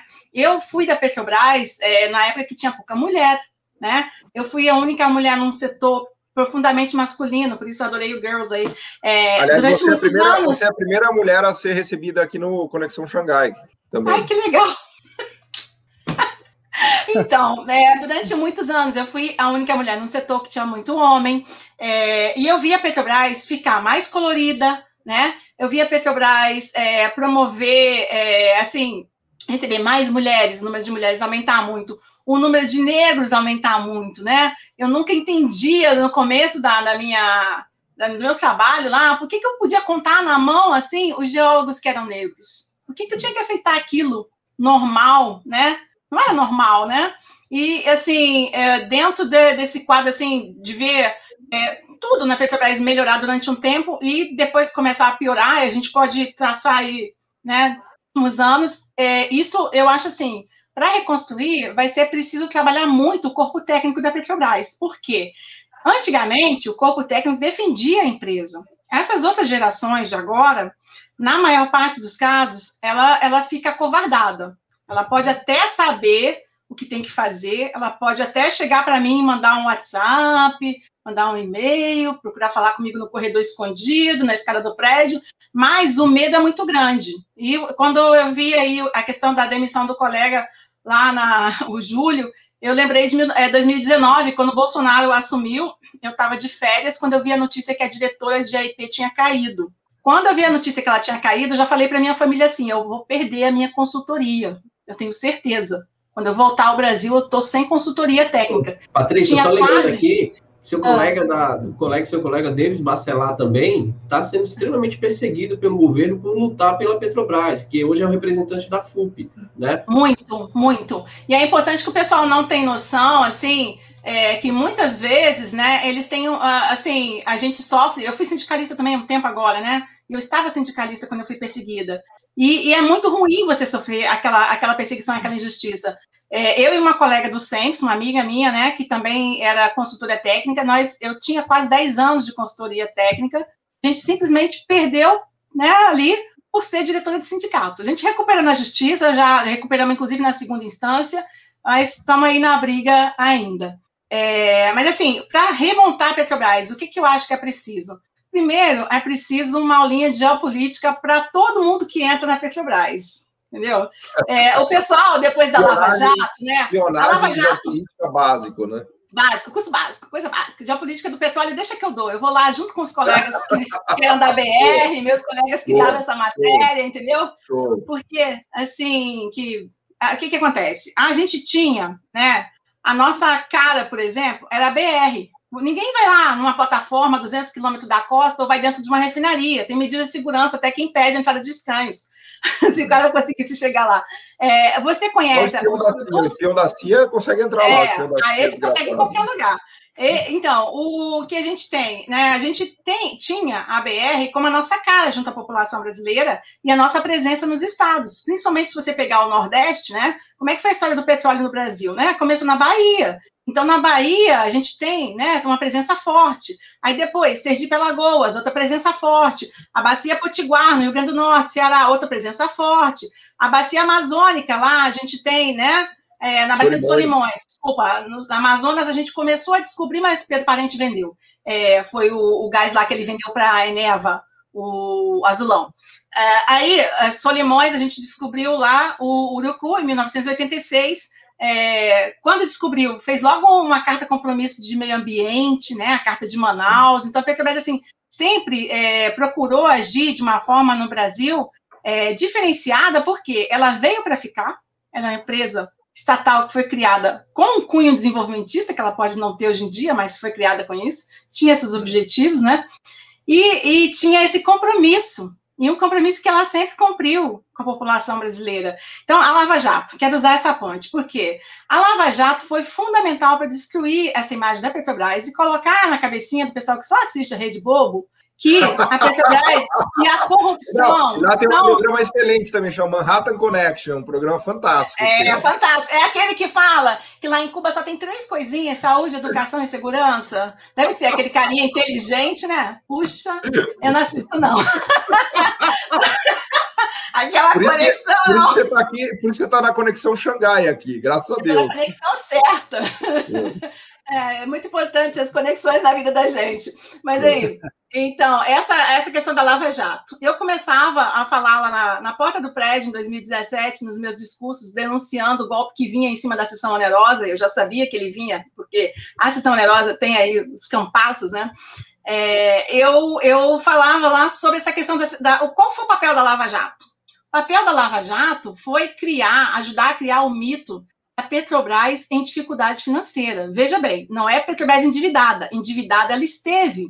E esteve por quê? Porque estava fazendo investimento produtivo. Quando você pega o período de maior investimento da Petrobras, maior endividamento, é 2010 a 2013. E isso por quê? O que a Petrobras estava fazendo? Ela estava, gente, fazendo o desenvolvimento do primeiro supergigante dela, que era Lula, Tupi, né? Que eles querem chamar agora, querem mudar de nome. Mas ela tá, estava é, gastando dinheiro para a multinacional poder comprar baratinho depois. Né? Entendeu? Né? Isso, ela estava fazendo 100 postos aí, né? Para deixar aí depois para ser vendida aí por um preço de sucata. É, mas ela estava desenvolvendo Lula, desenvolvendo Sapinhoá, que é o maior pagador de royalties para o estado de São Paulo, né? Estava fazendo exploração nos blocos que ela tinha sob concessão. Ela descobre Carcará em 2013, 2012, não sei, porque foi na era que eu estava fora do país fazendo mestrado, tá? Mas acho que é 2012, não sei se é 2000. É, ela estava fazendo exploração. É, você falou assim que a Petrobras banca o risco. Ela banca o risco. Quando ela pegou a sessão onerosa, só tinha um poço perfurado. Da mesma forma que foi perfurado Libra, né? No bloco que deu origem ao Campo de Mero, foi perfurado o Poço Franco no bloco que deu origem ao Campo de Búzios. A grande sorte que a gente teve naquele leilão famigerado foi o seguinte: o contorno da estrutura de Libra era um contorno maior, marcava um volume maior, e a ANP fez um cálculo de 25 a 40 bilhões de barris de petróleo ali, e aí pegou aquela área e botou para o sacrifício do cordeiro. E eu acho importante falar, assim, eu, eu, não, eu tenho uma opinião que a gente não sabe tudo que aconteceu em 2013. A gente não sabe é, as malas de dinheiro de cruéis, né? De generais cruéis da vida que rolaram em 2013. Acho que 2013 é um ano que fundamental para a gente entender tudo o que aconteceu. Mas, assim, a sorte tá nossa, da, né? Está falando da fragilidade financeira, que ela não que ela estava endividada, mas que se criou um mito de que ela tinha uma fragilidade. Né? Isso, porque não tinha. A Petrobras sempre teve em caixa um volume altíssimo, em bilhões. Em bilhões, é, a gente tem um colega. Bi, na... 30 bi, 40 bi. É, é tipo assim, ela sempre teve caixa maior do que a maioria das petroleiras, entendeu? É. E nunca teve dificuldade de conseguir crédito. E o descaramento deles, assim, na época de Pedro Parente, por exemplo, vendeu Carcará, 2,5 bilhões de dólares. Pegou isso aí para pagar uma dívida da, da empresa de, de, gasoduto que ele ia vender em seguida, e antecipou o pagamento da dívida para o BNDES. Então, tipo assim, que, que, onde você está? Se você tem dificuldade financeira, assim, se você por que, que você mantém um caixa tão alto? Tinha várias perguntas aí para fazer, mas sobre isso eu deixo aí a dica do economista Cláudio Oliveira, da, da Associação dos Engenheiros também. Ele é o cara que fala do PPI, é, é um especialista nessa área aí, entendeu? Mas. Ah. Uma pergunta que não é fácil responder, porque eu trabalho com a China, eu tenho uma de pesquisa da minha vida, né? E na China hoje, que eu também sempre trago esse dado de que a China tem 2 milhões de pessoas envolvidas com planejamento econômico, projeto, isso, aquilo e tal. E, uma da, e, e alguma das características dessas pessoas é, por exemplo, nacionalismo, né? Sabe? E um comprometimento de ferro com o Partido Comunista da China. Então, aquilo ali são eles. No Brasil hoje, se você pegar o serviço público brasileiro, qual é a porcentagem na sua cabeça, uma cabala, vamos dizer assim, que tenha a mesma cabeça que a sua, por exemplo? Ai, meu Deus. Eu prefiro ter que responder essa pergunta para responder em amizade. Não, não, não, não, não. olha, eu vou responder, eu vou responder. Deixa eu te dar um contexto. Deixa eu te dar um contexto. Eu tenho uma cabala na minha cabeça de que nós temos que preparar o país para receber imensos investimentos chineses em infraestruturas. Então, para isso, nós precisaríamos, na minha cabeça, de 200 mil pessoas, entre engenheiros, geólogos e economistas de, voltar a grandes projetos, para administrar grandes projetos, né? É, enfim, isso aí não, é, não, não é uma brincadeira, isso é que eu estou dizendo, né? Não, a pergunta é bem objetiva, ou seja, quantas pessoas, né, né é, qual a porcentagem do serviço público que você, pode ser um microdado, assim, que você tem acesso, que tenha não só seu preparo técnico, porque aí é outro nível, vamos dizer assim, né? Mas a tua cabeça nacionalista, nacionalista, patriótica, esse grau de consciência nacional, sabe? Isso é que me preocupa muito mais do que vai voltar ou não a Petrobras, sabe? Porque se, a gente não mudar a, a, cabeça do servidor público para formar mais Jesus Soares Pereira e Inácio Rangel, que foram as duas pessoas que escreveram a lei de criação da Petrobras e Eletrobras, tem muito para onde ir também, né? Enfim, como que você vê isso daí? Qual, é, qual que é a... Do que você conhece, que que você, qual que é a galera que pensa como a gente, enfim. Então, olha, eu chamaria os velhos. É, o que, que acontece? Eu cheguei a falar um pouco sobre isso, que nos dois momentos onde a Petrobras esteve sob ataque, quem defendeu a Petrobras foi o corpo técnico. 79 e 80, o corpo técnico, a alta gerência da Petrobras defendeu, hoje em dia vende, entendeu? É, e é, em 1995, o corpo técnico também defendeu a grande greve contra a FHC. A coisa, ele não conseguiu passar o rodo por vários fatores. Por que, que a FHC não passou o rodo? Vamos lá. A galerinha que fez a campanha O Petróleo é Nosso ainda estava viva. Os militares que foram presos, e não mais, não só uma vez, né? Outra vez depois, quando né? alguns eram reincidentes. Né? né? Hã? O Pedro Fernando Henrique, que fez parte da campanha, acho que tinha morrido já, né? Não, sim, da família dele é, que, que com certeza ia só repudiar o que os. Mas assim, o, o, tio, é o tio do FHC e o pai, né? Mas assim, o tio principalmente. O que acontece? Eles estavam vivos. O Brasil, a Petrobras tinha feito uma série de descobertas de gigantes ali nos anos 80, na Bacia de Campos.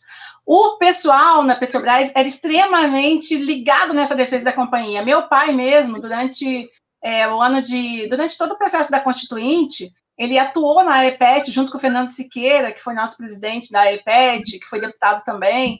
É, e atuou junto com o Fernando Siqueira, eles iam para Brasília, eles iam de gabinete em gabinete, é, mostrando um pouco dessa, dessa, dessa empresa, entendeu? Então, assim, é, quando você pergunta para mim, hoje em dia, quantos eu acho que são, diria o seguinte: o funcionário da Petrobras, o, o petrofísico, o engenheiro, é, qualquer funcionário que você pegar, tem uma grande chance de você pegar uma pessoa altamente capaz do ponto de vista técnico. É, do ponto de vista geopolítico, se a gente tiver 10%, hum. tá bom. Eu não sou, eu não sou otimista, eu sou pessimista. Mas esse é o grande problema do eu Brasil, sou... né? Não é da Petrobras, o Brasil inteiro tá assim, né? Por isso que eu... a gente está nessa situação de lástima, né, Elias? É, eu sou pessimista. E assim, eu te dou exemplos, tá? Eu dou o exemplo do cara que é muito bom do ponto de vista técnico, mas não lê fora da, dos papers da área dele. Não dá. Não fala o nome dele, não. Não fala o nome dele, não, que vai ser E, e assim, e, e, o cara também que não abastece o carro dele no posto Petrobras. Como é que o cara é funcionário da Petrobras e não abastece o carro dele no posto da Petrobras? Entendeu? É complicado. Eu acho isso muito complicado. Assim, é, eu acho que quando você veste a camisa, ainda mais se a gente está dentro, a gente conhece a tecnologia da produção do combustível Petrobras lá do CENTES, né? Na época que a Petrobras estava produzindo combustível para a Williams, por exemplo, a Petrobras, né? É, você pode, assim, são coisas que você, como funcionário, você tem, você tem acesso. Mas eu vejo hoje em dia, e eu vejo as notícias importantes de antigamente no site interno lá, e quantas pessoas curtiram aquilo ali, quantas pessoas leram aquilo ali, quantas pessoas deram uma paradinha para ver.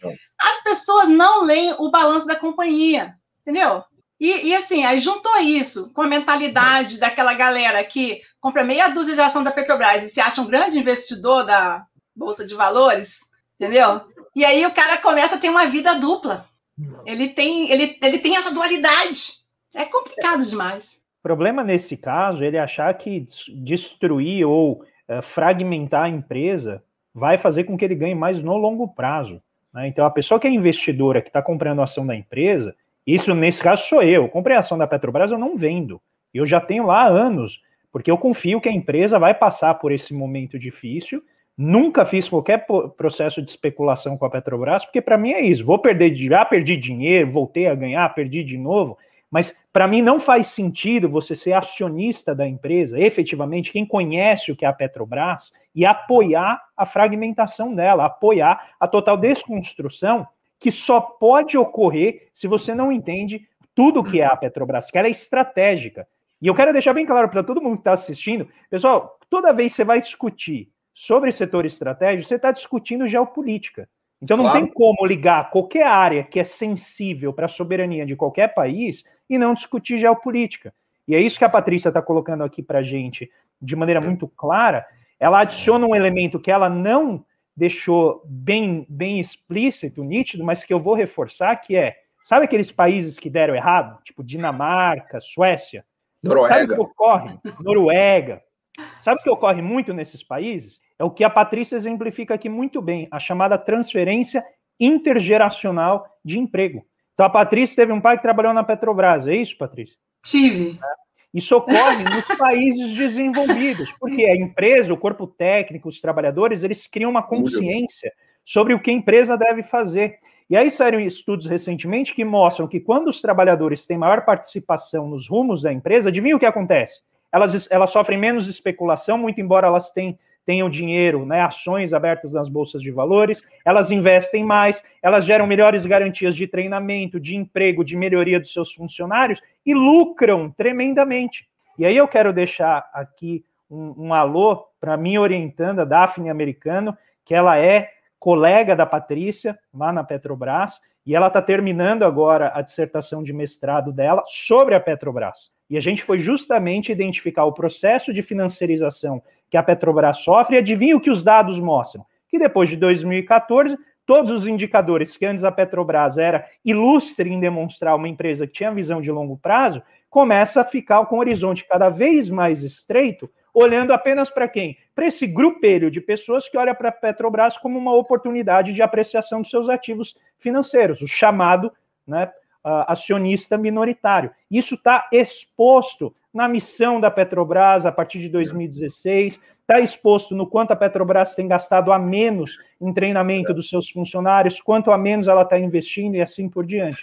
Então me deixa assim, realmente, eu fico muito frustrado quando eu vou conversar com as pessoas que não entendem o que é ter uma empresa do porte da Petrobras, com funcionários maravilhosos como vocês, hiper qualificados, que vem aqui, dão um show para a gente, dão uma aula, e ainda assim olham para essa empresa como se ela fosse uma vendedora né, qualquer de pão, para usar o exemplo que o Paulo adora, né? como se ela fosse uma padaria. Não entendem tudo o que está por trás. Então, feita essa, essa fala aqui muito extensa, eu quero abrir para vocês fazerem os seus comentários finais. A gente já está se aproximando de duas horas. Está aqui, não tenha qualquer pretensão de achar que a gente vai esgotar esse tema tão simples, né, Patrícia, que é petróleo. Nem falando de refinaria.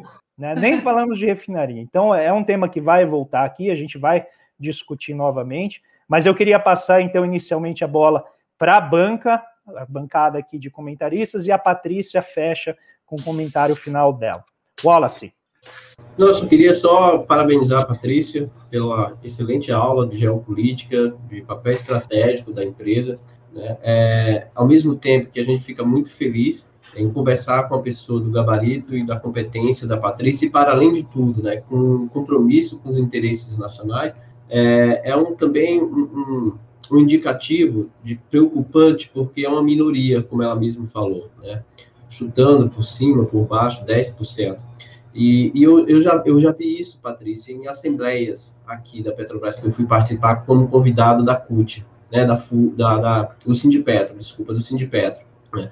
quando foi vendido aqui um prédio da Petrobras, aqui em Salvador, né, e que muitos que estavam lá é, é, eram contrários e odiavam sindicatos. Mas quando foi vendido o prédio, todos foram à, à, à, Assembleia, porque estavam com medo de serem demitidos. Né? E isso falta muito, essa visão estratégica, esse compromisso com a Petrobras, para além de ser uma empresa que emprega, uma empresa que tem uma identidade, que representa o país. Não é à toa que mudar o nome, Petrobras, pra, de Petrobras para Petrobras era algo extremamente estratégico. Então, quero aqui parabenizar tá, e dizer o, o, o quanto eu aprendi muito esse espaço de tempo tão curto aqui com você. Paulo? Não, só agradecer a Patrícia, eu já tinha conversado com ela no Missão Desenvolvimento e bom, realmente é uma pessoa incrível, fantástica. Para a gente é uma honra poder receber a Patrícia aqui e dar força para ela e dizer que a gente também está à disposição aqui no que a gente puder ajudar, porque eu acho que o Brasil, dos, dos, milhares de problemas que ele sofre, na tragédia que a gente vive hoje, uma delas, e muito importante, é de que estão tentando reescrever a história brasileira de uma maneira totalmente estapafúrdia. Né? Então, essa ideia de é, contar a história de uma Petrobras, de pessoas corruptas, de engenheiros incompetentes, de brasileiros que não conseguem fazer nada, é uma história completamente idiota e descolada da realidade. Aqui, num papo de, de uma, duas horas, já fica bem claro que, inclusive em relação a multinacionais, ninguém descobriu nada no Brasil, uma vergonha completa, né? Então, é, eu acho que é importante contar essa história né, verdadeira da Petrobras, do pré-sal, da competência dos engenheiros, dos geólogos, falar geólogo aqui, senão vou ser injusto com você, né? É, e de toda essa gente que construiu uma empresa maravilhosa, maravilhosa, e que vem sendo destruída, porque a Petrobras se confunde com o Brasil, né? E uma coisa que vocês falaram é, muito bem aqui no programa: a tentativa de atacar e destruir a Petrobras é a mesma tentativa de atacar e destruir o Brasil, porque a Petrobras é símbolo do Brasil. Nada representa mais uma ideia de desenvolvimento, de missão de desenvolvimento, de tecnologia própria, de soberania nacional, de, de, questões geopolíticas, nada representa mais o Brasil do que a própria Petrobras. Então, ela se confunde com o país. O ataque que se fez à Petrobras é o mesmo ataque que se faz ao Brasil. E está aí de maneira clara para todo mundo enxergar o país que querem construir. Está muito claro, né? Então, basta ver o que está acontecendo na área da saúde, pandemia, economia, tecnologia, petróleo, meio ambiente. É, na CAPES, nessa semana, tivemos a troca aí, Ministério da Educação, quer dizer, é, é assim, é cabal, assim, a pessoa tem que ser realmente muito cega para não conseguir entender o que está acontecendo com o país, né? Então a gente está aqui na nossa jornada de fazer uma conexão Xangai no país, com a ajuda do Elias e da China, para ver se as pessoas entendem o que está acontecendo no mundo, né? E desligar essa conexão de Manhattan, que é uma coisa está completamente ridícula, estapafúrdia. Então, te agradecer a presença aqui, que nos honra muito. Obrigado, Patrícia. Elias, depois dessa quase nenhuma pressão que o Paulo colocou em você, salvar os destinos da nação, vai lá, seus comentários. Tá sem som. Acho que você tá sem som, Elias. Não sei o que, que aconteceu. Eu não, eu não fechei teu som, Elias. A conexão dele tá meio. Não é conexão Xangai a dele, senão estaria funcionando. deve, deve ser conexão Manhattan. Vai lá. Agora foi. Tá me ouvindo agora? Perfeito. É, eu sempre costumo, eu costumo, primeiro que eu estou muito emocionado com a aula da Patrícia, eu, eu sempre costumo dizer para as pessoas que a minha simpatia com o socialismo e com toda essa coisa do movimento comunista internacional e tal, ela é, eu chego nisso a partir do nacionalismo, né? Ou seja, o Brasil, o amor, o meu amor ao Brasil me levou ao marxismo, né? E, e, quando eu falo também dessa brincadeira nossa do universal no particular, eu acho que é uma coisa muito mais séria do, do, que, do que a gente imagina, porque a Petrobras ele é universal no particular, né? Ele é a nossa alma, né? Ou seja, que é a síntese daquilo que de 500 anos de construção, de, de construção do Brasil.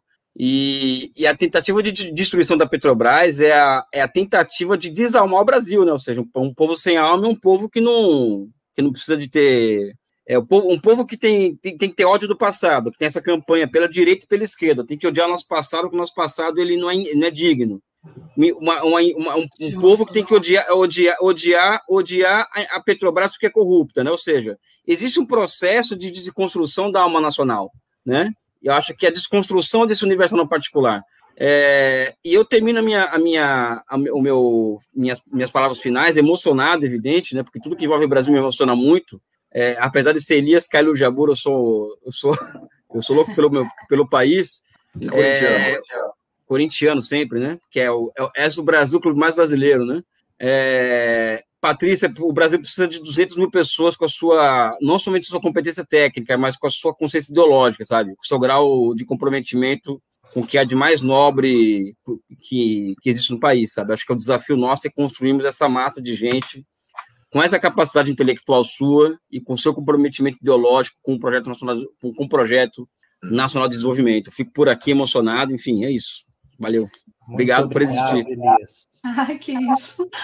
Gente, Patrícia. eu, tô, eu, eu que fico emocionada, assim, é muito agradecer por, por ter essa oportunidade aqui de falar, de conhecer vocês pessoalmente, né? Eu que só conhecia de fã, até bem pouco tempo, aí depois conheci o Paulo, mas depois o André, agora tenho a oportunidade de conhecer o Wallace e você, Elias. Muito obrigada a todos vocês e que eu tenho só assim de últimas palavras é o seguinte: a Petrobras em 2015 ela tinha os cinco segmentos de negócio. Ela tinha o EIP, campos de blocos exploratórios de petróleo e gás natural, ela tinha o refino, transporte e comercialização, incluindo a petroquímica, ela tinha o gás e energia com as nossas termoelétricas, a gente tinha cerca de 20 termoelétricas, a gente tinha parque eólico, é, a gente tinha a parte de derivados, né, a distribuição de derivados de petróleo com a BR distribuidora, e distribuição de botijão de gás, né, de gás com efeito com a Liquigás, a gente tinha a parte dos renováveis com a PBio, e tudo é, agora, assim, algumas dessas coisas a gente não tem mais, né? As malhas de gasoduto a gente não tem mais. A gente, a PBio também está sendo aí finalizada, as refinarias. Então aqui eu vim num grande pedido de ajuda mesmo. E de agora para frente, se Deus quiser, eu vou mandar uns e-mailzinhos para vocês aí com, com material de, de pedido de ajuda. Entendeu? Pode mandar, será muito bem recebida. Eu quero agradecer demais a sua presença, uh, mas nós temos sempre no final do programa um momento em que o convidado permanece aqui, que é o momento em que a gente dá uma espairecida né, de todas essas questões profundas que a gente fez, que é o momento lírico.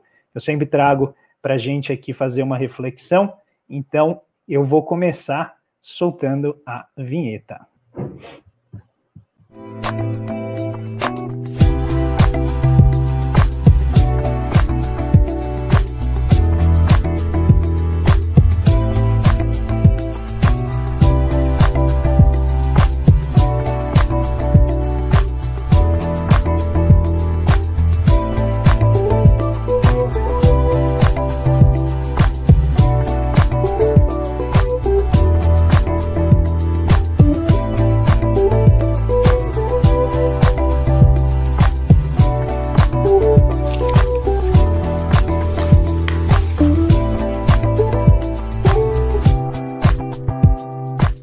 Bem, pessoal. Existem. Essa galinha, essa galinha decolando, desculpa, eu te interrompi.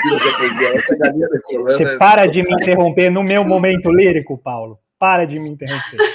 Desculpa. Mas, pessoal, tô brincando. É, existem poesias que são faladas, existem poesias vividas. Então, hoje, eu optei por fazer algo um pouco diferente.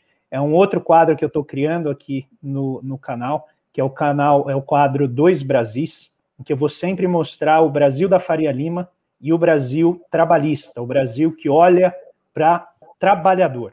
Então, nessa semana eu trouxe para vocês aqui com muito carinho, eu fiquei muito emocionado com a fala que vocês vão ver. É uma fala pequena e simples, mas que para mim uh, permite que a gente enxergue essa energia fantástica que a Patrícia hoje representou muito bem aqui, que são os nossos trabalhadores, que infelizmente são submetidos a uma disciplina desumana pelo nosso sistema econômico, principalmente sendo ele periférico, e a gente muitas vezes acaba esquecendo que a economia é feita para as pessoas e não as pessoas feitas para a economia. Então, eu passo para vocês aqui é, de uma forma diferente dessa vez, isso que eu entendo ser a poesia vivida.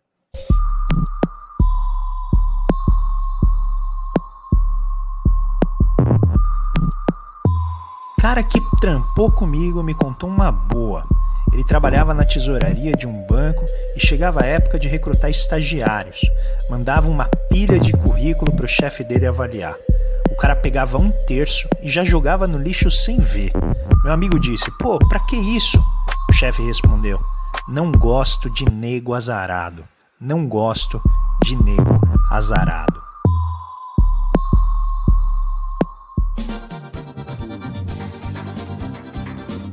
um dia tinha um baixista, o cara não acertava uma nota.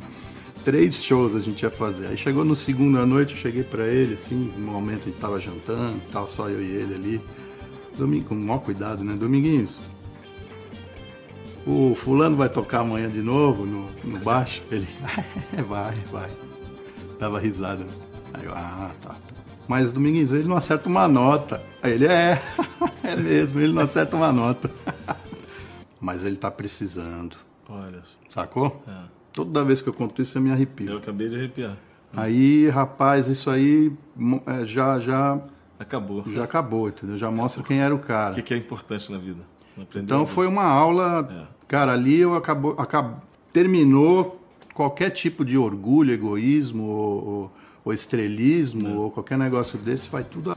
Deixar para vocês aqui, é para mim é emocionante. Eu já vi não sei quantas vezes esse vídeo e eu, eu agradeço demais ao pessoal uh, do site. Eu estou usando aqui sem qualquer autorização deles, mas porque eu entendo que é por um motivo superior e edificante. Para vocês verem, esse é o tipo de sistema que a gente tem que construir, em que o trabalhador seja o foco central do que a gente está fazendo, porque são eles, todos nós aqui que trabalhamos, que montamos o sistema. Somos nós que precisamos né, ter o foco quando as políticas são feitas, e é por isso que a gente fala tanto de emprego, é por isso que a gente fala tanto de distribuição de renda e riqueza, para que a gente possa ter, como essa fala do Dominguinhos, muito simples, né, mas de uma poesia superlativa.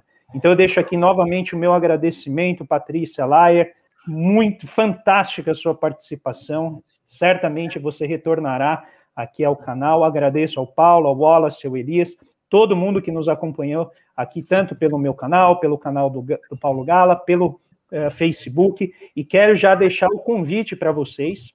Na próxima quinta-feira, nós vamos ter a presença de Rosa Freire da Guiar, que foi esposa do Celso Furtado, hoje viúva do Celso Furtado, que acabou de lançar as correspondências intelectuais do Celso Furtado. Então, ela virá aqui na quinta-feira, no horário excepcional, às seis horas da tarde, para falar para a gente sobre esse novo livro que ela está lançando. Ela olhou, não sei, milhares de cartas e, e, correspondências do Furtado e compilou aquilo que ela achava mais interessante, mais uh, representativo do homem público e do grande intelectual que ele foi. Então, deixo aqui um grande abraço para vocês.